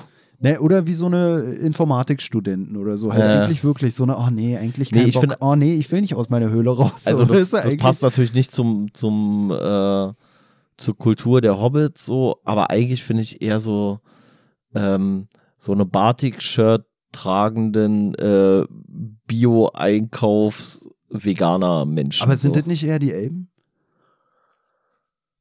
Also für mich sind äh, Hobbits sind schon Ja. eher so eine Stubenhocker halt. Ja, nee, aber die Elben sind nicht so Flower Power mäßig drauf. Die, äh, die sind, die, also da kriegt man nicht so mit, dass sie jetzt so krass jagen oder so, aber die sind ja so eher so sehr distanziert. Die wollen, die, die, die scheißen auch so ein bisschen auf die anderen Völker häufig und so und die sind so eher zurückgenommen und auch auf eine gewisse Art und Weise ja schon aggressiv so. Na, für mich sind es halt so eine Stubenhocker-Nerds eigentlich so eher die, die Hobbits, die so aus ihrer vertrauten Umgebung halt auch einfach nicht rausgehen und so. Und deswegen das, das was ich meinte, dass ich mich damit identifizieren kann, weil ich bin auch so sehr so, ah nee, mm, ah, ich traue mich nicht. Und genauso habe ich da auch das Gefühl, weißt du. Und bei den Hobbits irgendwie ist es auch nicht die Heldentat, was krasses zu machen, sondern überhaupt einfach mal aufzubrechen. Weißt du, wenn Sam so irgendwie sagt, so, oh, so weit war ich ja noch nie von zu Hause weg und der läuft gerade über ein Sonnenblumenfeld, so, weißt du, wo du denkst, das ist schon, das, da geht schon das Abenteuer los. Du bist gerade mal irgendwie von zu Hause raus, hast dich 50 Meter wegbewegt, ist wahrscheinlich sogar noch das Feld von deinem Vater, so, auf dem du gerade stehst, während du sagst, so weit bin ich ja noch nie von zu Hause weg gewesen. Aber du hast nicht mal, du bist noch nicht mal im Abenteuer drin und da fängt schon für dich das Abenteuer an, weißt du? Wenn man so davon spricht, so äh, Abenteuer erleben ist so die Komfortzone verlassen, hast du das Gefühl, für die ist es schon ein Abenteuer zu Vor merken, zu gehen. ey, das ist hier gerade, die Komfortzone endet in fünf Kilometern. Weißt du? Und so fühle ich mich halt auch manchmal. Wo, wobei man sagen muss, also ich weiß nicht mehr genau, wie das im Film war, aber ähm, grundsätzlich muss man sagen, dass so diese Entfernungen im Film immer viel lächerlich, äh, lächerlicher wirken, weil da ist es so, die rennen quasi, also da im Film gibt es ja diese Sequenz, wo sie vor diesem äh, dunklen Reiter da wegrennen. Und in Wirklichkeit im Buch, da zieht sich diese Strecke, die sie da laufen, die zieht sich über Tage. Die brauchen, glaube ich, zwei Wochen, bis sie da im Bree sind. Und im Film wirkt so, die verlassen ihre Haustür, zwei Stunden später ist dunkel, dann kommt der Reiter und sie rennen einfach mal kurz drei Tage am Stück quasi dann da. Also die, die Strecke, die im Buch drei Tage wäre, sind da im Film halt 30 Sekunden oder sowas, die sie da wegrennen können und so. Also da sind sowieso die Distanzen und Zeitabstände im, äh, im Film deutlich gekürzt so. Deswegen wirkt das da auch alles so ein bisschen komisch. Ja, aber wie gesagt, generell ist für mich halt so eine, ja, so eine Geschichte vom, ich sag mal, unfreiwilligen Abenteuer einfach. So von so einem Typen, der sich eigentlich nicht traut und der einfach mal rausgeholt wird von seinem Umfeld, so von wegen, nee, das machst du jetzt. Weißt du, und deswegen, wie gesagt, kann ich mich eigentlich damit identifizieren, dass ich mir immer denke, eigentlich brauche ich mal so einen richtigen Anstupser, so äh, ins Abenteuer zu gehen. Naja, ist ja hier in dem Buch auch am Anfang so, erst will er ja gar nicht erst mitkommen aufs Abenteuer da, zu dem, zu dem einsamen Berg und den Schatz da holen. Dann überwindet er sich, aber die ganze Geschichte überhadert er ja immer wieder mit seiner Entscheidung, warum habe ich das überhaupt gemacht, noch bevor es überhaupt so tragisch ist. Und er ist ja dann sogar, dass er so kurz nachdem er da äh, los äh, gerade erst aufgebrochen ist, dass er dann so sagt so, ja nee, oh, nee, verdammt, ey, eigentlich kann ich jetzt hier gar nicht weitermachen, weil äh, wir sind jetzt hier schon 300 Meter gelaufen und ich habe gerade festgestellt, ich habe mein Taschentuch nicht dabei so. Also und es zeigt ja auch so, dass es ja halt so ein Typ ist, so der alles so ganz geregelt hat und überhaupt gar kein Risiko in, in keinerlei Hinsicht irgendwie eingehen möchte, so und ihn dieses nicht Vorhandensein des Taschentuchs schon fast von seiner Reise abhält, so. Naja, und das ist ja auch sowas, so, wo ich mir dachte, vielleicht ist das auch so für Tolkien das. Dass er vielleicht gar nicht so ein tollkühner Held ist, aber vielleicht auch, weil das Leben es von ihm gar nicht gefordert hat bisher, weißt du? Und das ist vielleicht so ein bisschen auch das, was so in der Story drinsteckt, so dass jeder es sein kann, aber dass du halt auch dafür erstmal äh, das Schicksal brauchst, welches es aus dir rauskitzelt, sag ich mal. Weißt du, diese Prophezeiung, bei der du dann da irgendwie eine Rolle spielst auch wenn du es eigentlich dir nie gewünscht oder erwartet hättest. Weißt du, also das ähm, ist für mich so ein bisschen so dieses halt, jeder kann ein Held ja, sein, ja. auch wenn man es nicht erwartet. Auf einmal, weißt du, so wie es da ja dargestellt wird, auf einmal klopft jemand an deiner Tür und du bist so, ey, was ist denn hier los? Stehst da im Schlafanzug und auf einmal geht's Abenteuer los. Man weiß nie, wann es kommen wird, man kann es gar nicht abschätzen, so wie du es auch sagst. Der, der Bilbo, der plant irgendwie seinen ganzen Alltag durch. Hast ja auch gesagt, er lässt nie eine seiner sechs Mahlzeiten aus oder eine der sechs Mahlzeiten aus und dann geht er hier auf eine Reise Reise und äh, durchsteht öfters Hunger und was weiß ich. Und das ist dann vielleicht auch so ein bisschen so das, wo man dann so eine Parallele doch wieder zu irgendwelchen Kriegssachen oder so ziehen kann, so dass man so aus seinem, äh, weiß ich nicht, schönen Alltag, sage ich mal, aus seinem heilen Leben auf einmal rausgerissen wird und sich beweisen muss und sich vielleicht sogar beweisen kann. Und da finde ich am Ende das eigentlich auch wieder lustig, dass so, ja, die Prophezeiungen sind wahr geworden und äh, Gandalf beschwichtigt dann Bilbo so von wegen, ja, ey, so eine Riesenrolle hat es ja jetzt auch nicht. Du, du warst halt auch einfach ein Teil, ein Sandkorn hier im Stundenglas der Geschichte, aber im Endeffekt äh, so, was ich ja auch schon meinte, sonst hätten es die Adler geredet, äh, geregelt, weißt du. Und das ist für mich auch immer sowas, wenn du dann so diese ganzen Kriegsberichterstattungen siehst und so, dass ich mir immer denke, alter krass, die Leute, die dann da im Schützengraben sind und einfach so weggesprengt werden, alter, das war auch ein Leben. Und ich gucke mir das gerade an und check so gar nicht, wie viele kleine Teile dann zu so einer Geschichte beitragen, weil wie wir es vorhin schon gesagt haben, ne, meistens ist es dann doch nicht so dieser eine Typ, der die ganze Geschichte wendet, sondern irgendwie tragen alle dazu bei, jeder kleinste Scheiß, dass am Ende, äh, ja, weiß ich nicht, sich das Schicksal oder die Geschichte in eine bestimmte Richtung dreht. Weißt du, was ich meine? Also, so, ja, wenn klar, du so guckst, so. diese einzelnen Soldaten, irgendwie denkt man so, es ist so krass, wie viele Leben da weggeworfen werden. Und man denkt sich so, ey, wenn der eine da auch nur hinfährt, als ob das jetzt einen riesen Effekt hat. Aber irgendwie hat es dann doch am Ende eine, eine, Auswirkung so, weil auch der vielleicht zwei Leute der Gegenseite besiegt und was weiß ich. Und am Ende haben so viele Leute dazu beigetragen, dass die Geschichte so ausgegangen ist, wie sie ausgegangen ist, dass man einzelnen Leuten gar nicht mehr so unbedingt einen Wert beimessen kann, obwohl jeder einzelne von Bedeutung war. Ja, also wie gesagt, so, also man versucht ja dann auch häufig immer Dinge dann einer Person zuzuschreiben. Und gerade in Bezug auf unsere deutsche Geschichte, dann ist es ja so, weißt du so, dann ist Adolf Hitler ist der Böse. Adolf Hitler ist der Böse und Goebbels ist der Böse und Hermann Göring ist der Böse. Aber am Ende des Tages, nur Adolf Hitler alleine hätte das auch nicht vollbracht, so, weißt du, also es ist ja dann immer so die, die Vielzahl an, an Personen, die da irgendwie zu beitragen, die Umstände, die, die dazu beitragen und so weiter und so fort. Und so wie man sich manchmal vielleicht überhöht, in seinem Anteil an einer bestimmten Sache genauso redet man das manchmal runter, wenn man selber auch an einer negativen Sache beteiligt war. So. Auch wenn man vielleicht nicht der, der, der, der schlimmste Verursacher war oder sonst irgendwas. Ist für mich auch so ein bisschen so ein, so ein Beispiel in Bezug so auf ähm, Kapitalismus oder jetzt so Klimawandel und so. Jeder Einzelne sagt so, ja, wenn ich was ändere, bringt ja eh nichts, bringt ja eh nichts, so, weißt du? Und dadurch, dass jeder sich das sagt, macht keiner was und dann bringt es wirklich nichts, so, weißt du? Aber wenn alle ein bisschen was machen würden, würde es ja schon wieder was bringen. Ja, es ist für mich auch hier so eine Geschichte von Selbstvertrauen und von Selbst- und Fremdbild in dem Sinne, als dass wir ja auch schon gesagt haben, der wird immer als der Meisterdieb beschrieben und und und und er identifiziert sich gar nicht so krass damit, aber irgendwie wird er immer so voll, vollendete Tatsachen gestellt und schafft es dann doch wieder sich zu beweisen. So.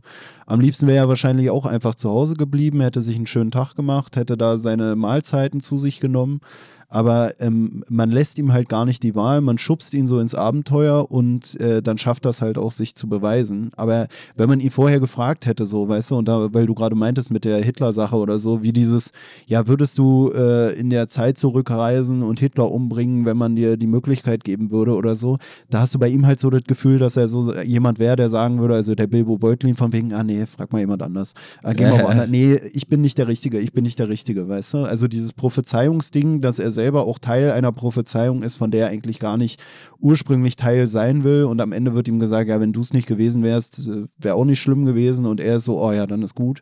Weil er will eigentlich gar nicht so der eine sein, der selbst da irgendwie das Schicksal in der Hand gehabt hatte. Und wie wir ja auch schon gesagt haben, es lässt sich auch gar nicht so alles, finde ich, auf den Hobbit äh, zurückführen. Man hat so das Gefühl, irgendwie hätten sie es auch anders geschafft wahrscheinlich. Aber dass er Teil des Abenteuers war oder Teil dieser Geschichte war, ist halt einfach sein individuelles Abenteuer, ähm, was am Ende dann für ihn einfach eine, eine unvergessliche Geschichte geworden ist. Obwohl er vielleicht gar nicht unbedingt so der eine war, von dem alles abhing, würde ich sagen. Ja. Naja, und vor allem ist ja sowieso die Frage, ne, wenn du halt jetzt in Bezug darauf, dann sagt man so, ja, durch ihn hat das alles eine positive Wendung bekommen. Andererseits findet ja die Gesamtgeschichte für alle Beteiligten eigentlich eine relativ positive Wendung, jetzt mal abgesehen von den Verstorbenen oder so. Aber so, äh, es kehrt wieder Friede ein für lange Zeit, das wird ja da auch so beschrieben und so weiter und so fort. Also ist ja das Ausmaß viel größer als das, was ursprünglich angestrebt war. Und dann kann man ja schon wieder sagen, so, er ist ja selber nicht auf die Idee gekommen. Also er hat ja nicht gesehen, ey, die Zwerge gehen jetzt zum Berg und ich will jetzt Teil davon äh, sein, sondern er ist ja quasi überredet worden oder fast schon genötigt worden und dann hat er so nachgegeben und ist dann mitgegangen so. Aber wer hat jetzt wirklich dafür gesorgt, dass er in diese Funktion kommt? Das war ja nicht in erster Linie nur er selber. Das war ja dann erst in späteren Situationen, aber die Ursache dafür, dorthin aufzubrechen, die hat er ja nicht gesetzt. Weißt du, was ich gerade eigentlich am lustigsten finde? Was war denn eigentlich seine Aufgabe? Wie, was, was war, war denn eigentlich Bilbos Aufgabe? Ne, ich glaube, seine Aufgabe ist, also, ja, er wird ja da als, als Meisterdieb quasi mitgenommen. Und ich glaube, es war gar nicht so klar, was seine Aufgabe ist. Und Gandalf wollte aber, also das spielt ja den Film auch eine Rolle und das spielt auch, auch so, es gibt so eine, ähm, so eine Verbundenheit, die ja immer wieder eine Rolle spielt zwischen Gandalf und diesen Hobbits. Und ich glaube, Gandalf hat nur einen Vorwand gesucht, diesen Hobbit mitzunehmen, weil er so ein ganz anderer Typ ist als die anderen, so, weißt du? Also so einfach so äh, Diversität, könnte man sagen, war seine Aufgabe. Na, ich finde es nämlich geil, weil Gandalf scheint ja irgendwie so jemand zu sein, der, also so wirkt hier, als würde er schon sehen können, immer was, was auf einen zukommt und was weiß ich. Und Bilbo wird mitgenommen, von wegen, wir brauchen den Meisterdieb. Und die wollen ja dann den Schatz von dem Drachen wiederkriegen. Aber im Endeffekt wollen die ja auch diese Höhle, in der der Drache haust, wieder haben. Und das, was Bilbo eigentlich klaut, ist dieser Arkenstein. Das ja. heißt, du hast den Meisterdieb mitgenommen. Die Zwerge sind die ganze Zeit, ey, wir brauchen den Meisterdieb. Ey, Meisterdieb, bist du dabei? Meisterdieb, ja, bist du dabei? Ja, ist ja auch das, was Gandalf vorher gesehen hat. Genau, mäßig. genau. Gandalf hat eigentlich nur vorhergesehen, dass Bilbo irgendwann diesen scheiß Stein klauen wird. Bilbo selber wusste gar nicht, wes weshalb er der Meisterdieb ist. Aber weißt du, warum Bilbo auch der Meisterdieb auch ist? Und ich finde es auch geil, weil es gibt eine Stelle, wo der Thorin irgendwie davon redet, dass der dieser Arkenstein weg ist und jemand soll den Arkenstein wiederholen. Und ähm, dann wird ihm irgendwie, gibt Bilbo ja die, diesen Stein an die, an die anderen weiter da, an die Menschen und so, um, damit die irgendwie was äh, in, in die Waagschale werfen können, um mit dem Thorin zu verhandeln. Und irgendwo sagt dann der Thorin auch von wegen, ja, er möchte mit Dieben nichts zu tun haben und mit Dieben würde er niemals sein, sein Reichtum teilen. Und im Endeffekt hat er die ganze Zeit einen Meisterdieb dabei, der irgendwas klauen soll und der Meisterdieb selbst ist sogar derjenige, der es geschafft hat, diesen Arkenstein zu klauen, ohne dass Thorin es mitbekommen hat. Und das finde ich irgendwie auch schon wieder lustig, dass die, wie gesagt, die ganze Zeit latschen die mit dem Meisterdieb rum und das Einzige, was Bilbo im ganzen Buch klaut, also vielleicht noch den Ring von Gollum. Genau. Aber das spielt dafür eigentlich auch nicht so eine große Rolle, hat man das Gefühl, weil es bezieht sich nicht darauf, dass er den Ring klaut. So, das ist nicht so diese Meisterdieb-Story, die man darunter so äh, versteht. Es sei denn, äh, Gandalf hat schon vorhergesehen, der wird den Ring klauen und noch den Arkenstein. Aber ich finde es nur eigentlich lustig, dass sich diese Meisterdieb-Bezeichnung, so wie ich es wahrnehme, die ganze Zeit auf den Arkenstein bezieht. Und nur dadurch, dass ich die Story schon kannte, habe ich am Anfang erstmal an den Ring gedacht.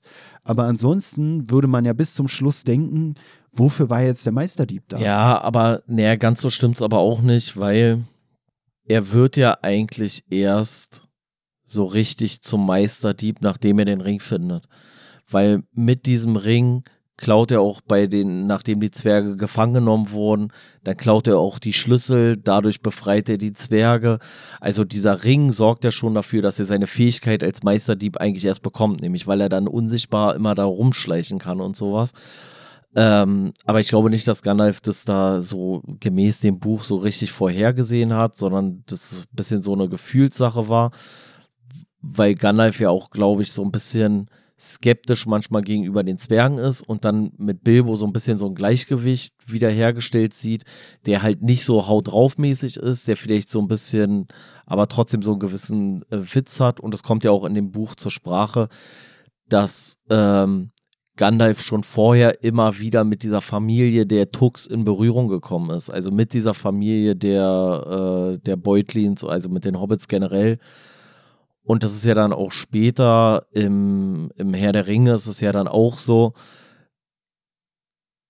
dass Gandalf quasi sagt, so, wir sollen Gollum nicht töten, weil er das Gefühl hat, dass er nochmal eine wichtige Rolle spielen kann. Und im Endeffekt ist es ja dabei Herr der Ringe so, dass Frodo eigentlich in letzter, äh, in letzter Konsequenz den Ring eigentlich nicht vernichten will und nur dadurch, dass Gollum dann auf einmal da irgendwo aus dem Schatten rausspringt und versucht, Frodo nochmal den Ring zu klauen, kommt es ja dazu, dass, Fro äh, dass Gollum dann mit dem, mit dem abgebissenen Finger von Frodo und dem Ring daran im Schicksalsberg zu Tode kommt und der Ring dann zerstört wird. Und ich glaube, so ist es hier auch zu verstehen, so dass Gandalf so ein so eine, äh, ja, keine Ahnung, so eine Vorahnung hat, dass Bilbo positiv zur Geschichte beitragen kann, ohne genau zu wissen, was er tun wird, so. Hm. Und in Bezug auf was so. Ja, Aber trotzdem so behält er ja recht, ja. so. Ja, ja, so.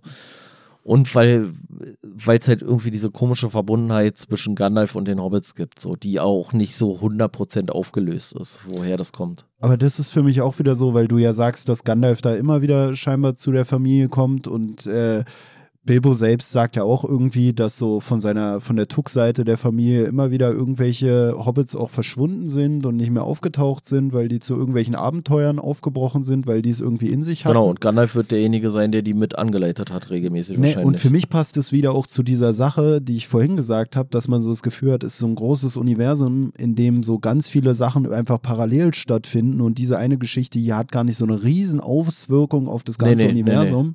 Und da hat man dann auch wieder das Gefühl. Also dann später schon wieder, aber halt nicht so zum Zeitpunkt des Geschehens nicht so wahrgenommen in der ganzen Welt. Ne, so wie es hier dargestellt wird, ist es ja auch so, ja, dann kommt äh, der, der Bilbo wieder und äh, wie du es ja auch gesagt hast, dann haben die alle so irgendwie eine Abneigung ihm gegenüber und sind so ein bisschen so, ah, da ist er ja wieder und was weiß ich. Und äh, es passt für mich auch so in diese ganze Geschichte, dass vielleicht immer wieder irgendwelche Sachen ablatschen, ablaufen. Und äh, wie wir es ja vorhin schon gesagt haben, die spielen zum einen im ganzen Universum oftmals gar nicht so eine große Rolle und zum anderen dann vielleicht auch nochmal speziell im Auenland, wo die halt einfach ihr äh, schönes, heiles Leben pflegen Und immer mal wieder geht irgendwer von denen auf ein Abenteuer, was aber gar nicht sich bis ins Auenland in dem Sinne aus, auswirkt, außer dass halt mal wieder einer von den Tux verschwunden ist. Ne, ne, wird ja auch später, oder ganz am Schluss wird das ja auch beschrieben, dass je länger diese Reise zurückliegt und diese Geschichten, die Bilbo dann auch da im, im Auenland seinen Neffen und Nichten und sowas erzählt und denen auch irgendwie so Schätze gibt und so, dass viele Außenstehende, die immer weniger auch dann glauben und so denken, so ja, okay, eigentlich hat er auch ein bisschen eine Schraube locker, stimmt bestimmt alles gar nicht, der erzählt ja richtige Schauergeschichten und sowas. Ähm, ja, und im, im Herrn der Ringe, äh, bei Herr der Ringe, da ist es, glaube ich, auch so, dass Gandalf das irgendwo so ein bisschen beschreibt, warum er diese Zuneigung zu den Hobbits hat. Und da ist es, glaube ich, so, dass er so sagt, so, das sind einfach so, die sind halt so leicht oder so einfach gestrickt, dass sie in der Regel nicht so anfällig sind für Macht, für Habgier und sowas alles. Und das, diese Befürchtung hat er, glaube ich, bei den Zwergen und deswegen ist dann dieser, ist dann Bilbo beispielsweise da so der Gegenpol und später bei Herr der Ringe ist es ja dann Frodo und Sam und diese, die anderen Hobbits so. Ähm, und ich glaube, das beobachtet er einfach so. Weil die wollen einfach nur zu Hause chillen, eigentlich in ihrer Höhle und so und haben gar nicht so Bock auf so eine krassen Abenteuer. Und die anderen sind halt so, dass sie vielleicht dann manchmal übers Ziel hinausschießen, da die Zwerge oder dann später irgendwelche Gefährten da oder was auch immer. Hm. Ja, die tragen halt irgendwie zur heilen Welt bei, dadurch, dass sie eigentlich gar keinen Bock auf diesen Stress haben, den man auch bekommt, wenn man selber irgendwie zu raffgierig ist oder so, ne? Also so wie bei dem Thorin dann, dann entwendet Bilbo den Arkenstein und eigentlich nur, um den dann irgendwo zur Verfügung zu stellen, damit die Leute sich endlich mal einigen, damit er wieder nach Hause fahren kann und seine Ruhe hat. Naja, und äh, dem Bilbo wird ja bei Aufbruch der Reise, wird ihm ja ein Vierzehntel des Schatzes zugesprochen, wenn sie den denn bekommen. Und als sie dann das Abenteuer fertig haben, dann muss er ja schon fast überredet werden, damit er überhaupt was mitnimmt, weil er sagt, ja, was soll ich denn damit? Brauche ich doch alles nicht. Und dann will ich der irgendwann ein und dann nimmt er eigentlich nur eine kleine Kiste Gold, eine kleine Kiste Silber mit, was lange nicht dem, dem Vierzehntel des Schatzes entspricht, so. Ja, aber mehr braucht er halt auch nicht, ne? Ist auch wieder was, womit ich mich dann doch irgendwie identifizieren kann, dass ich immer keinen Bock auf diesen ganzen Schnickschnack habe, weißt du? Ich bin eigentlich auch so wie er, dass ich mir denke, ey, so Bude passt, alles passt, ich habe hier alles, was ich brauche und Feierabend. Weißt du, Hauptsache ich krieg so mein, ja. Deswegen, wie gesagt, ich, ich kann mich da schon mit identifizieren, so nicht so dieses, oh, ich brauche jetzt hier das und oh, ich muss so werden und ich muss der krasse Gottkönig werden oder so ein Quatsch. Nee, einfach, einfach einen chilligen Nachmittag machen. Einfach das Leben ja. genießen schöne Feiertage verbringen mit, mit seinen Liebsten. Ja. Reicht mir.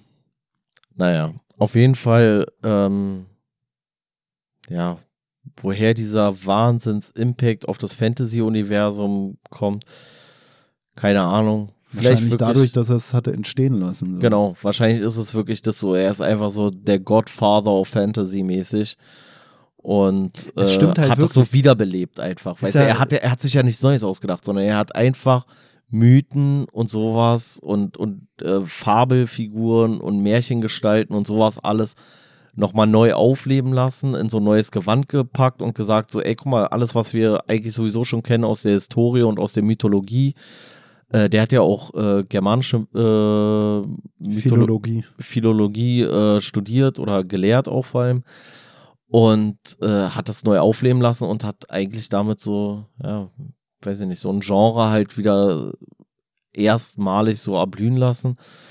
Und daher kommt wahrscheinlich auch nur der Stellenwert für das Buch so, weil es ist bestimmt nicht das beste Fantasy-Buch der Welt, aber es ist halt dann das erste so. Ne, es ist halt so, wie du meintest, er ist der Gottfaser auf komische Fantasy hier. Keiner kennt den zweiten Menschen auf dem Mond so. Naja, und für mich ist es halt auch so, was ist denn auch, wenn du jetzt so guckst, also er ist der Schöpfer dieser Welt. Und im Endeffekt ist er bei Gott, was sind die geilen Stories zu Gott? Naja, der hat ja alles erschaffen, so, weißt du, es reicht ja manchen Leuten auch schon und trotzdem wird er übelst gehypt, weil er hat es halt nun mal erfunden. Weißt du, er hat halt nun mal alles ins Komischer. Vergleich, aber ja. Nee, aber ich find's ja genauso, weißt du, dann hast du da irgendwie eine Bibel, die dir erklärt, was der gemacht hat, aber eigentlich denkt man sich so, Alter, wie viele tausend Seiten äh, Weltgeschichte sind danach noch entstanden, aber ist doch egal, weil er hat den Grundstein gelegt, weißt du, und so kann man es ja hier auch sehen, so ohne Tolkien kein die Zwerge. Und auch wenn du die Zwerge geiler findest als Tolkien, ja, hat er nun mal den Grundstein gelegt, deswegen so, äh, weiß ich nicht, hol dich den Anfängen oder wie man den Scheiß nennt, weißt du, es ist auf jeden Fall so, dass dem halt vieles oder alles zugeschrieben wird, was im Nachhinein noch entstanden ist oder so, weißt du? Und deswegen hat er für das, was daraus entstanden ist, äh, eine große Bedeutung, obwohl er selber das gar nicht mehr geschaffen hat in dem Sinne. Aber man sieht ihn halt als den, den Urvater von, von allem, so. Und das ist ja das, was ich gerade meinte mit Gott. So, weißt du, dann feierst du Gott und dann äh, für seine Schöpfung und die Schöpfung ist ja das, was wir jetzt heute sehen, was aus der Schöpfung Gottes entstanden ist. Und äh, ja, wir lobpreisen ja nicht, dass er es geschaffen hat, sondern was diese Schöpfung irgendwie hier auf der Erde bewirkt oder generell im Universum, was ja alles existiert oder so. Ja. Also im Endeffekt das, was daraus sich weiterhin entwickelt hat. Ja. Von dem, von der Warte her so, äh, ja, allen Respekt und Anerkennung, viel Spaß damit. Ja. Ähm, man- kann aber mein, mal, ja. es wird weder mein Lieblingsbuch noch mein Lieblingsgenre werden. Nee, Weiterhin. ja. Buch Ähm. fixt mir ja auch nicht mehr so an und auch Filme und so. Ich gucke ich guck eigentlich gar nichts mehr. ja. Naja. Narnia fand ich noch gut so aus dem Fantasy-Ding, aber Echt, ja, irgendwie auch nur den ersten Teil wirklich geil. Die Filme, die Filme fand ich übelste Scheiße. Nee, die Bücher kenne ich nicht wirklich, Hörbuch kenne ich Die zum Bücher habe ich Teil, damals so als Kind gut. dann irgendwie so mitbekommen. Hat mein Vater mir damals vorgelesen, so als kleines Kind. Es gibt auch viel so Fantasy-Kram, der eigentlich floppt. Ich glaube, Narnia ist dann auch danach so ein bisschen untergegangen, spielt auch gar keine große Rolle mehr. So, ich kenne auch nur Leute, die sich hauptsächlich so auf den ersten Teil berufen, wenn es so um irgendwas geht. Dann sowas wie Aragon gab es ja auch, ist ja auch so eine Riesenreihe gewesen, die ist auch ganz Ja, schön gefloppt. Man, 90% der Sachen sind auch irgendwie so peinlich, finde ich. Also, Nee, es wird immer wieder viel versucht, ne? Ich war auch Ja. verwundert, dass so dieses äh, Game of Thrones so krass ankam. Aber die haben auch irgendwie das wirklich in Mainstream geschafft, ne? Das ist nicht so ein äh, Fantasy-Nerd ja, aber ich, glaub, ich glaube, das Problem ist dann auch einfach, dass häufig vielleicht noch in so eine Wirkepoche was reinprobiert wird, weißt du? Also du hast so Harry Potter und dann sagen die Leute so, ey, naja, wenn das funktioniert, ey, dann funktioniert vielleicht jetzt auch doch noch Narnia so und dann überlappt sich das so ein bisschen, aber dann gräbt das eine erfolgreichere dem anderen so ein bisschen das Wasser ab, anstatt dass es jetzt da so viele Leute reinschwemmt oder sowas. Bei Herr der Ringe so war das, kam das nicht auch dann so, dass dann kurz danach dann dieses Eragon oder sowas dann kam oder so. Ja. Und äh, das ist dann, glaube ich, auch häufig dann vielleicht einfach zu viel und äh, dann holen die ziehen die Leute sich halt doch lieber das bessere Original rein, als dann irgendwie die 800. Fant 800. Fantasy-Verfilmung oder so. Ne, ich glaube auch sowas wie Game of Thrones ist, glaube ich, auch eher so wie Grey's Anatomy oder so. Ich habe es nicht oft gesehen, aber auch viel mehr so auf dieser Beziehungsebene zwischen den Charakteren, dass da eine, dass das eine Rolle spielt und nicht so Keine- Action und Keine Ahnung, ich kenn's nicht, aber ich glaube so, das Problem ist auch, dass Eragon beispielsweise dann zu dicht dran war vom äh, vom Universum an sowas wie Herr der Ringe. Nicht, weil es jetzt so deckungsgleich ist, aber da geht's ja, glaube ich, auch so um mittelalterliches Ding und dann Drachen. Und dafür ja, gab's ja dann schon Herr der Ringe, so, weißt du. Und bei Harry Potter, die haben dann diese Sparte abgedeckt und dann brauchtest du vielleicht nicht noch den anderen Zauberfilm oder keine Ahnung was so. Ähm, ja, also die haben ja so komplett unterschiedliche Universen bedient, so. Hm. Tribute von Panem ist für mich noch so ein Ding, so was so übelst erfolgreich war. ja, da habe ich aber. Ähm, ja. Ich kenne das halt alles schon gar nicht mehr. Ich muss aber Ja, ja. noch eine Sache, als ich das hier jetzt gelesen hatte, habe ich mir gedacht, ähm, äh, Wellen des Krieges von der Rosa Winkern hatten wir ja auch hier gelesen, muss ich sagen, wenn es jetzt so um so Fantasy-Bücher geht. Äh, ich meine, wir haben ja schon gesagt, Tolkien hier ist ja auch viel älter, dementsprechend kommt es aus einer anderen Zeit, aber für mich äh, war jetzt im Vergleich hat ja Rosa Winkerns Buch doch noch mal mehr eine Daseinsberechtigung irgendwie. Ich weiß nicht, wie es mit anderen Büchern ist. Ja, Wir haben ja da schon sagen- darüber geredet, ob es vielleicht auch schwierig ist, ja. so eine Fantasy-Sachen oder Aber- äh, Kampfsachen so literarisch darzustellen. Ja. Aber Aber hatte ich ja damals schon gesagt, so, äh, von hier die Wellen des Krieges war schon sehr, glaube ich, auch inspiriert von Tribute von Panem. So. Also würde ich schon sagen. Naja, aber so vom Storytelling fand ich es auch nicht schlechter. Ich bin auch gespannt, ob wir mal so was richtig so Actiongeladenes haben werden, irgendwann mal, man, wo man so sagt, ist ein geiles Actionbuch, wo ja, man auch Action fühlt. Weil nee, bisher haben wir immer nur Bücher, wo wir gesagt haben, irgendwie fehlt da die Action dafür, dass ja, es irgendwie wirkt, als will es Action sein. Ja, aber Action in Büchern, also Action mit Buchstaben ist meistens keine gute Action mehr. So. Also, weiß ich nicht. Egal. Ja. Hast du noch was? Nö, von mir aus. Ja, ich habe bald Weihnachtsfeier. Äh, du hast vor allem jetzt gleich erstmal Toilettengang vor dir, so wie du ja, rumzappelst. Ich habe schon richtig einen Knoten reingemacht. ja, naja, gut. Äh, so, haben wir das auch äh, abgehakt, so zum zweiten Mal jetzt gelesen. Ein drittes Mal wird es nicht geben, bin ich ganz optimistisch. Ähm, in diesem Sinne machen wir Schluss für heute. Wünschen euch ein schönes Restwochenende, eine angenehme nächste Woche. Einen schönen Feierabend, bleibt stabil. Eure stabile Seitenlage. Auf Instagram erreichbar unter stabile-seitenlage-podcast.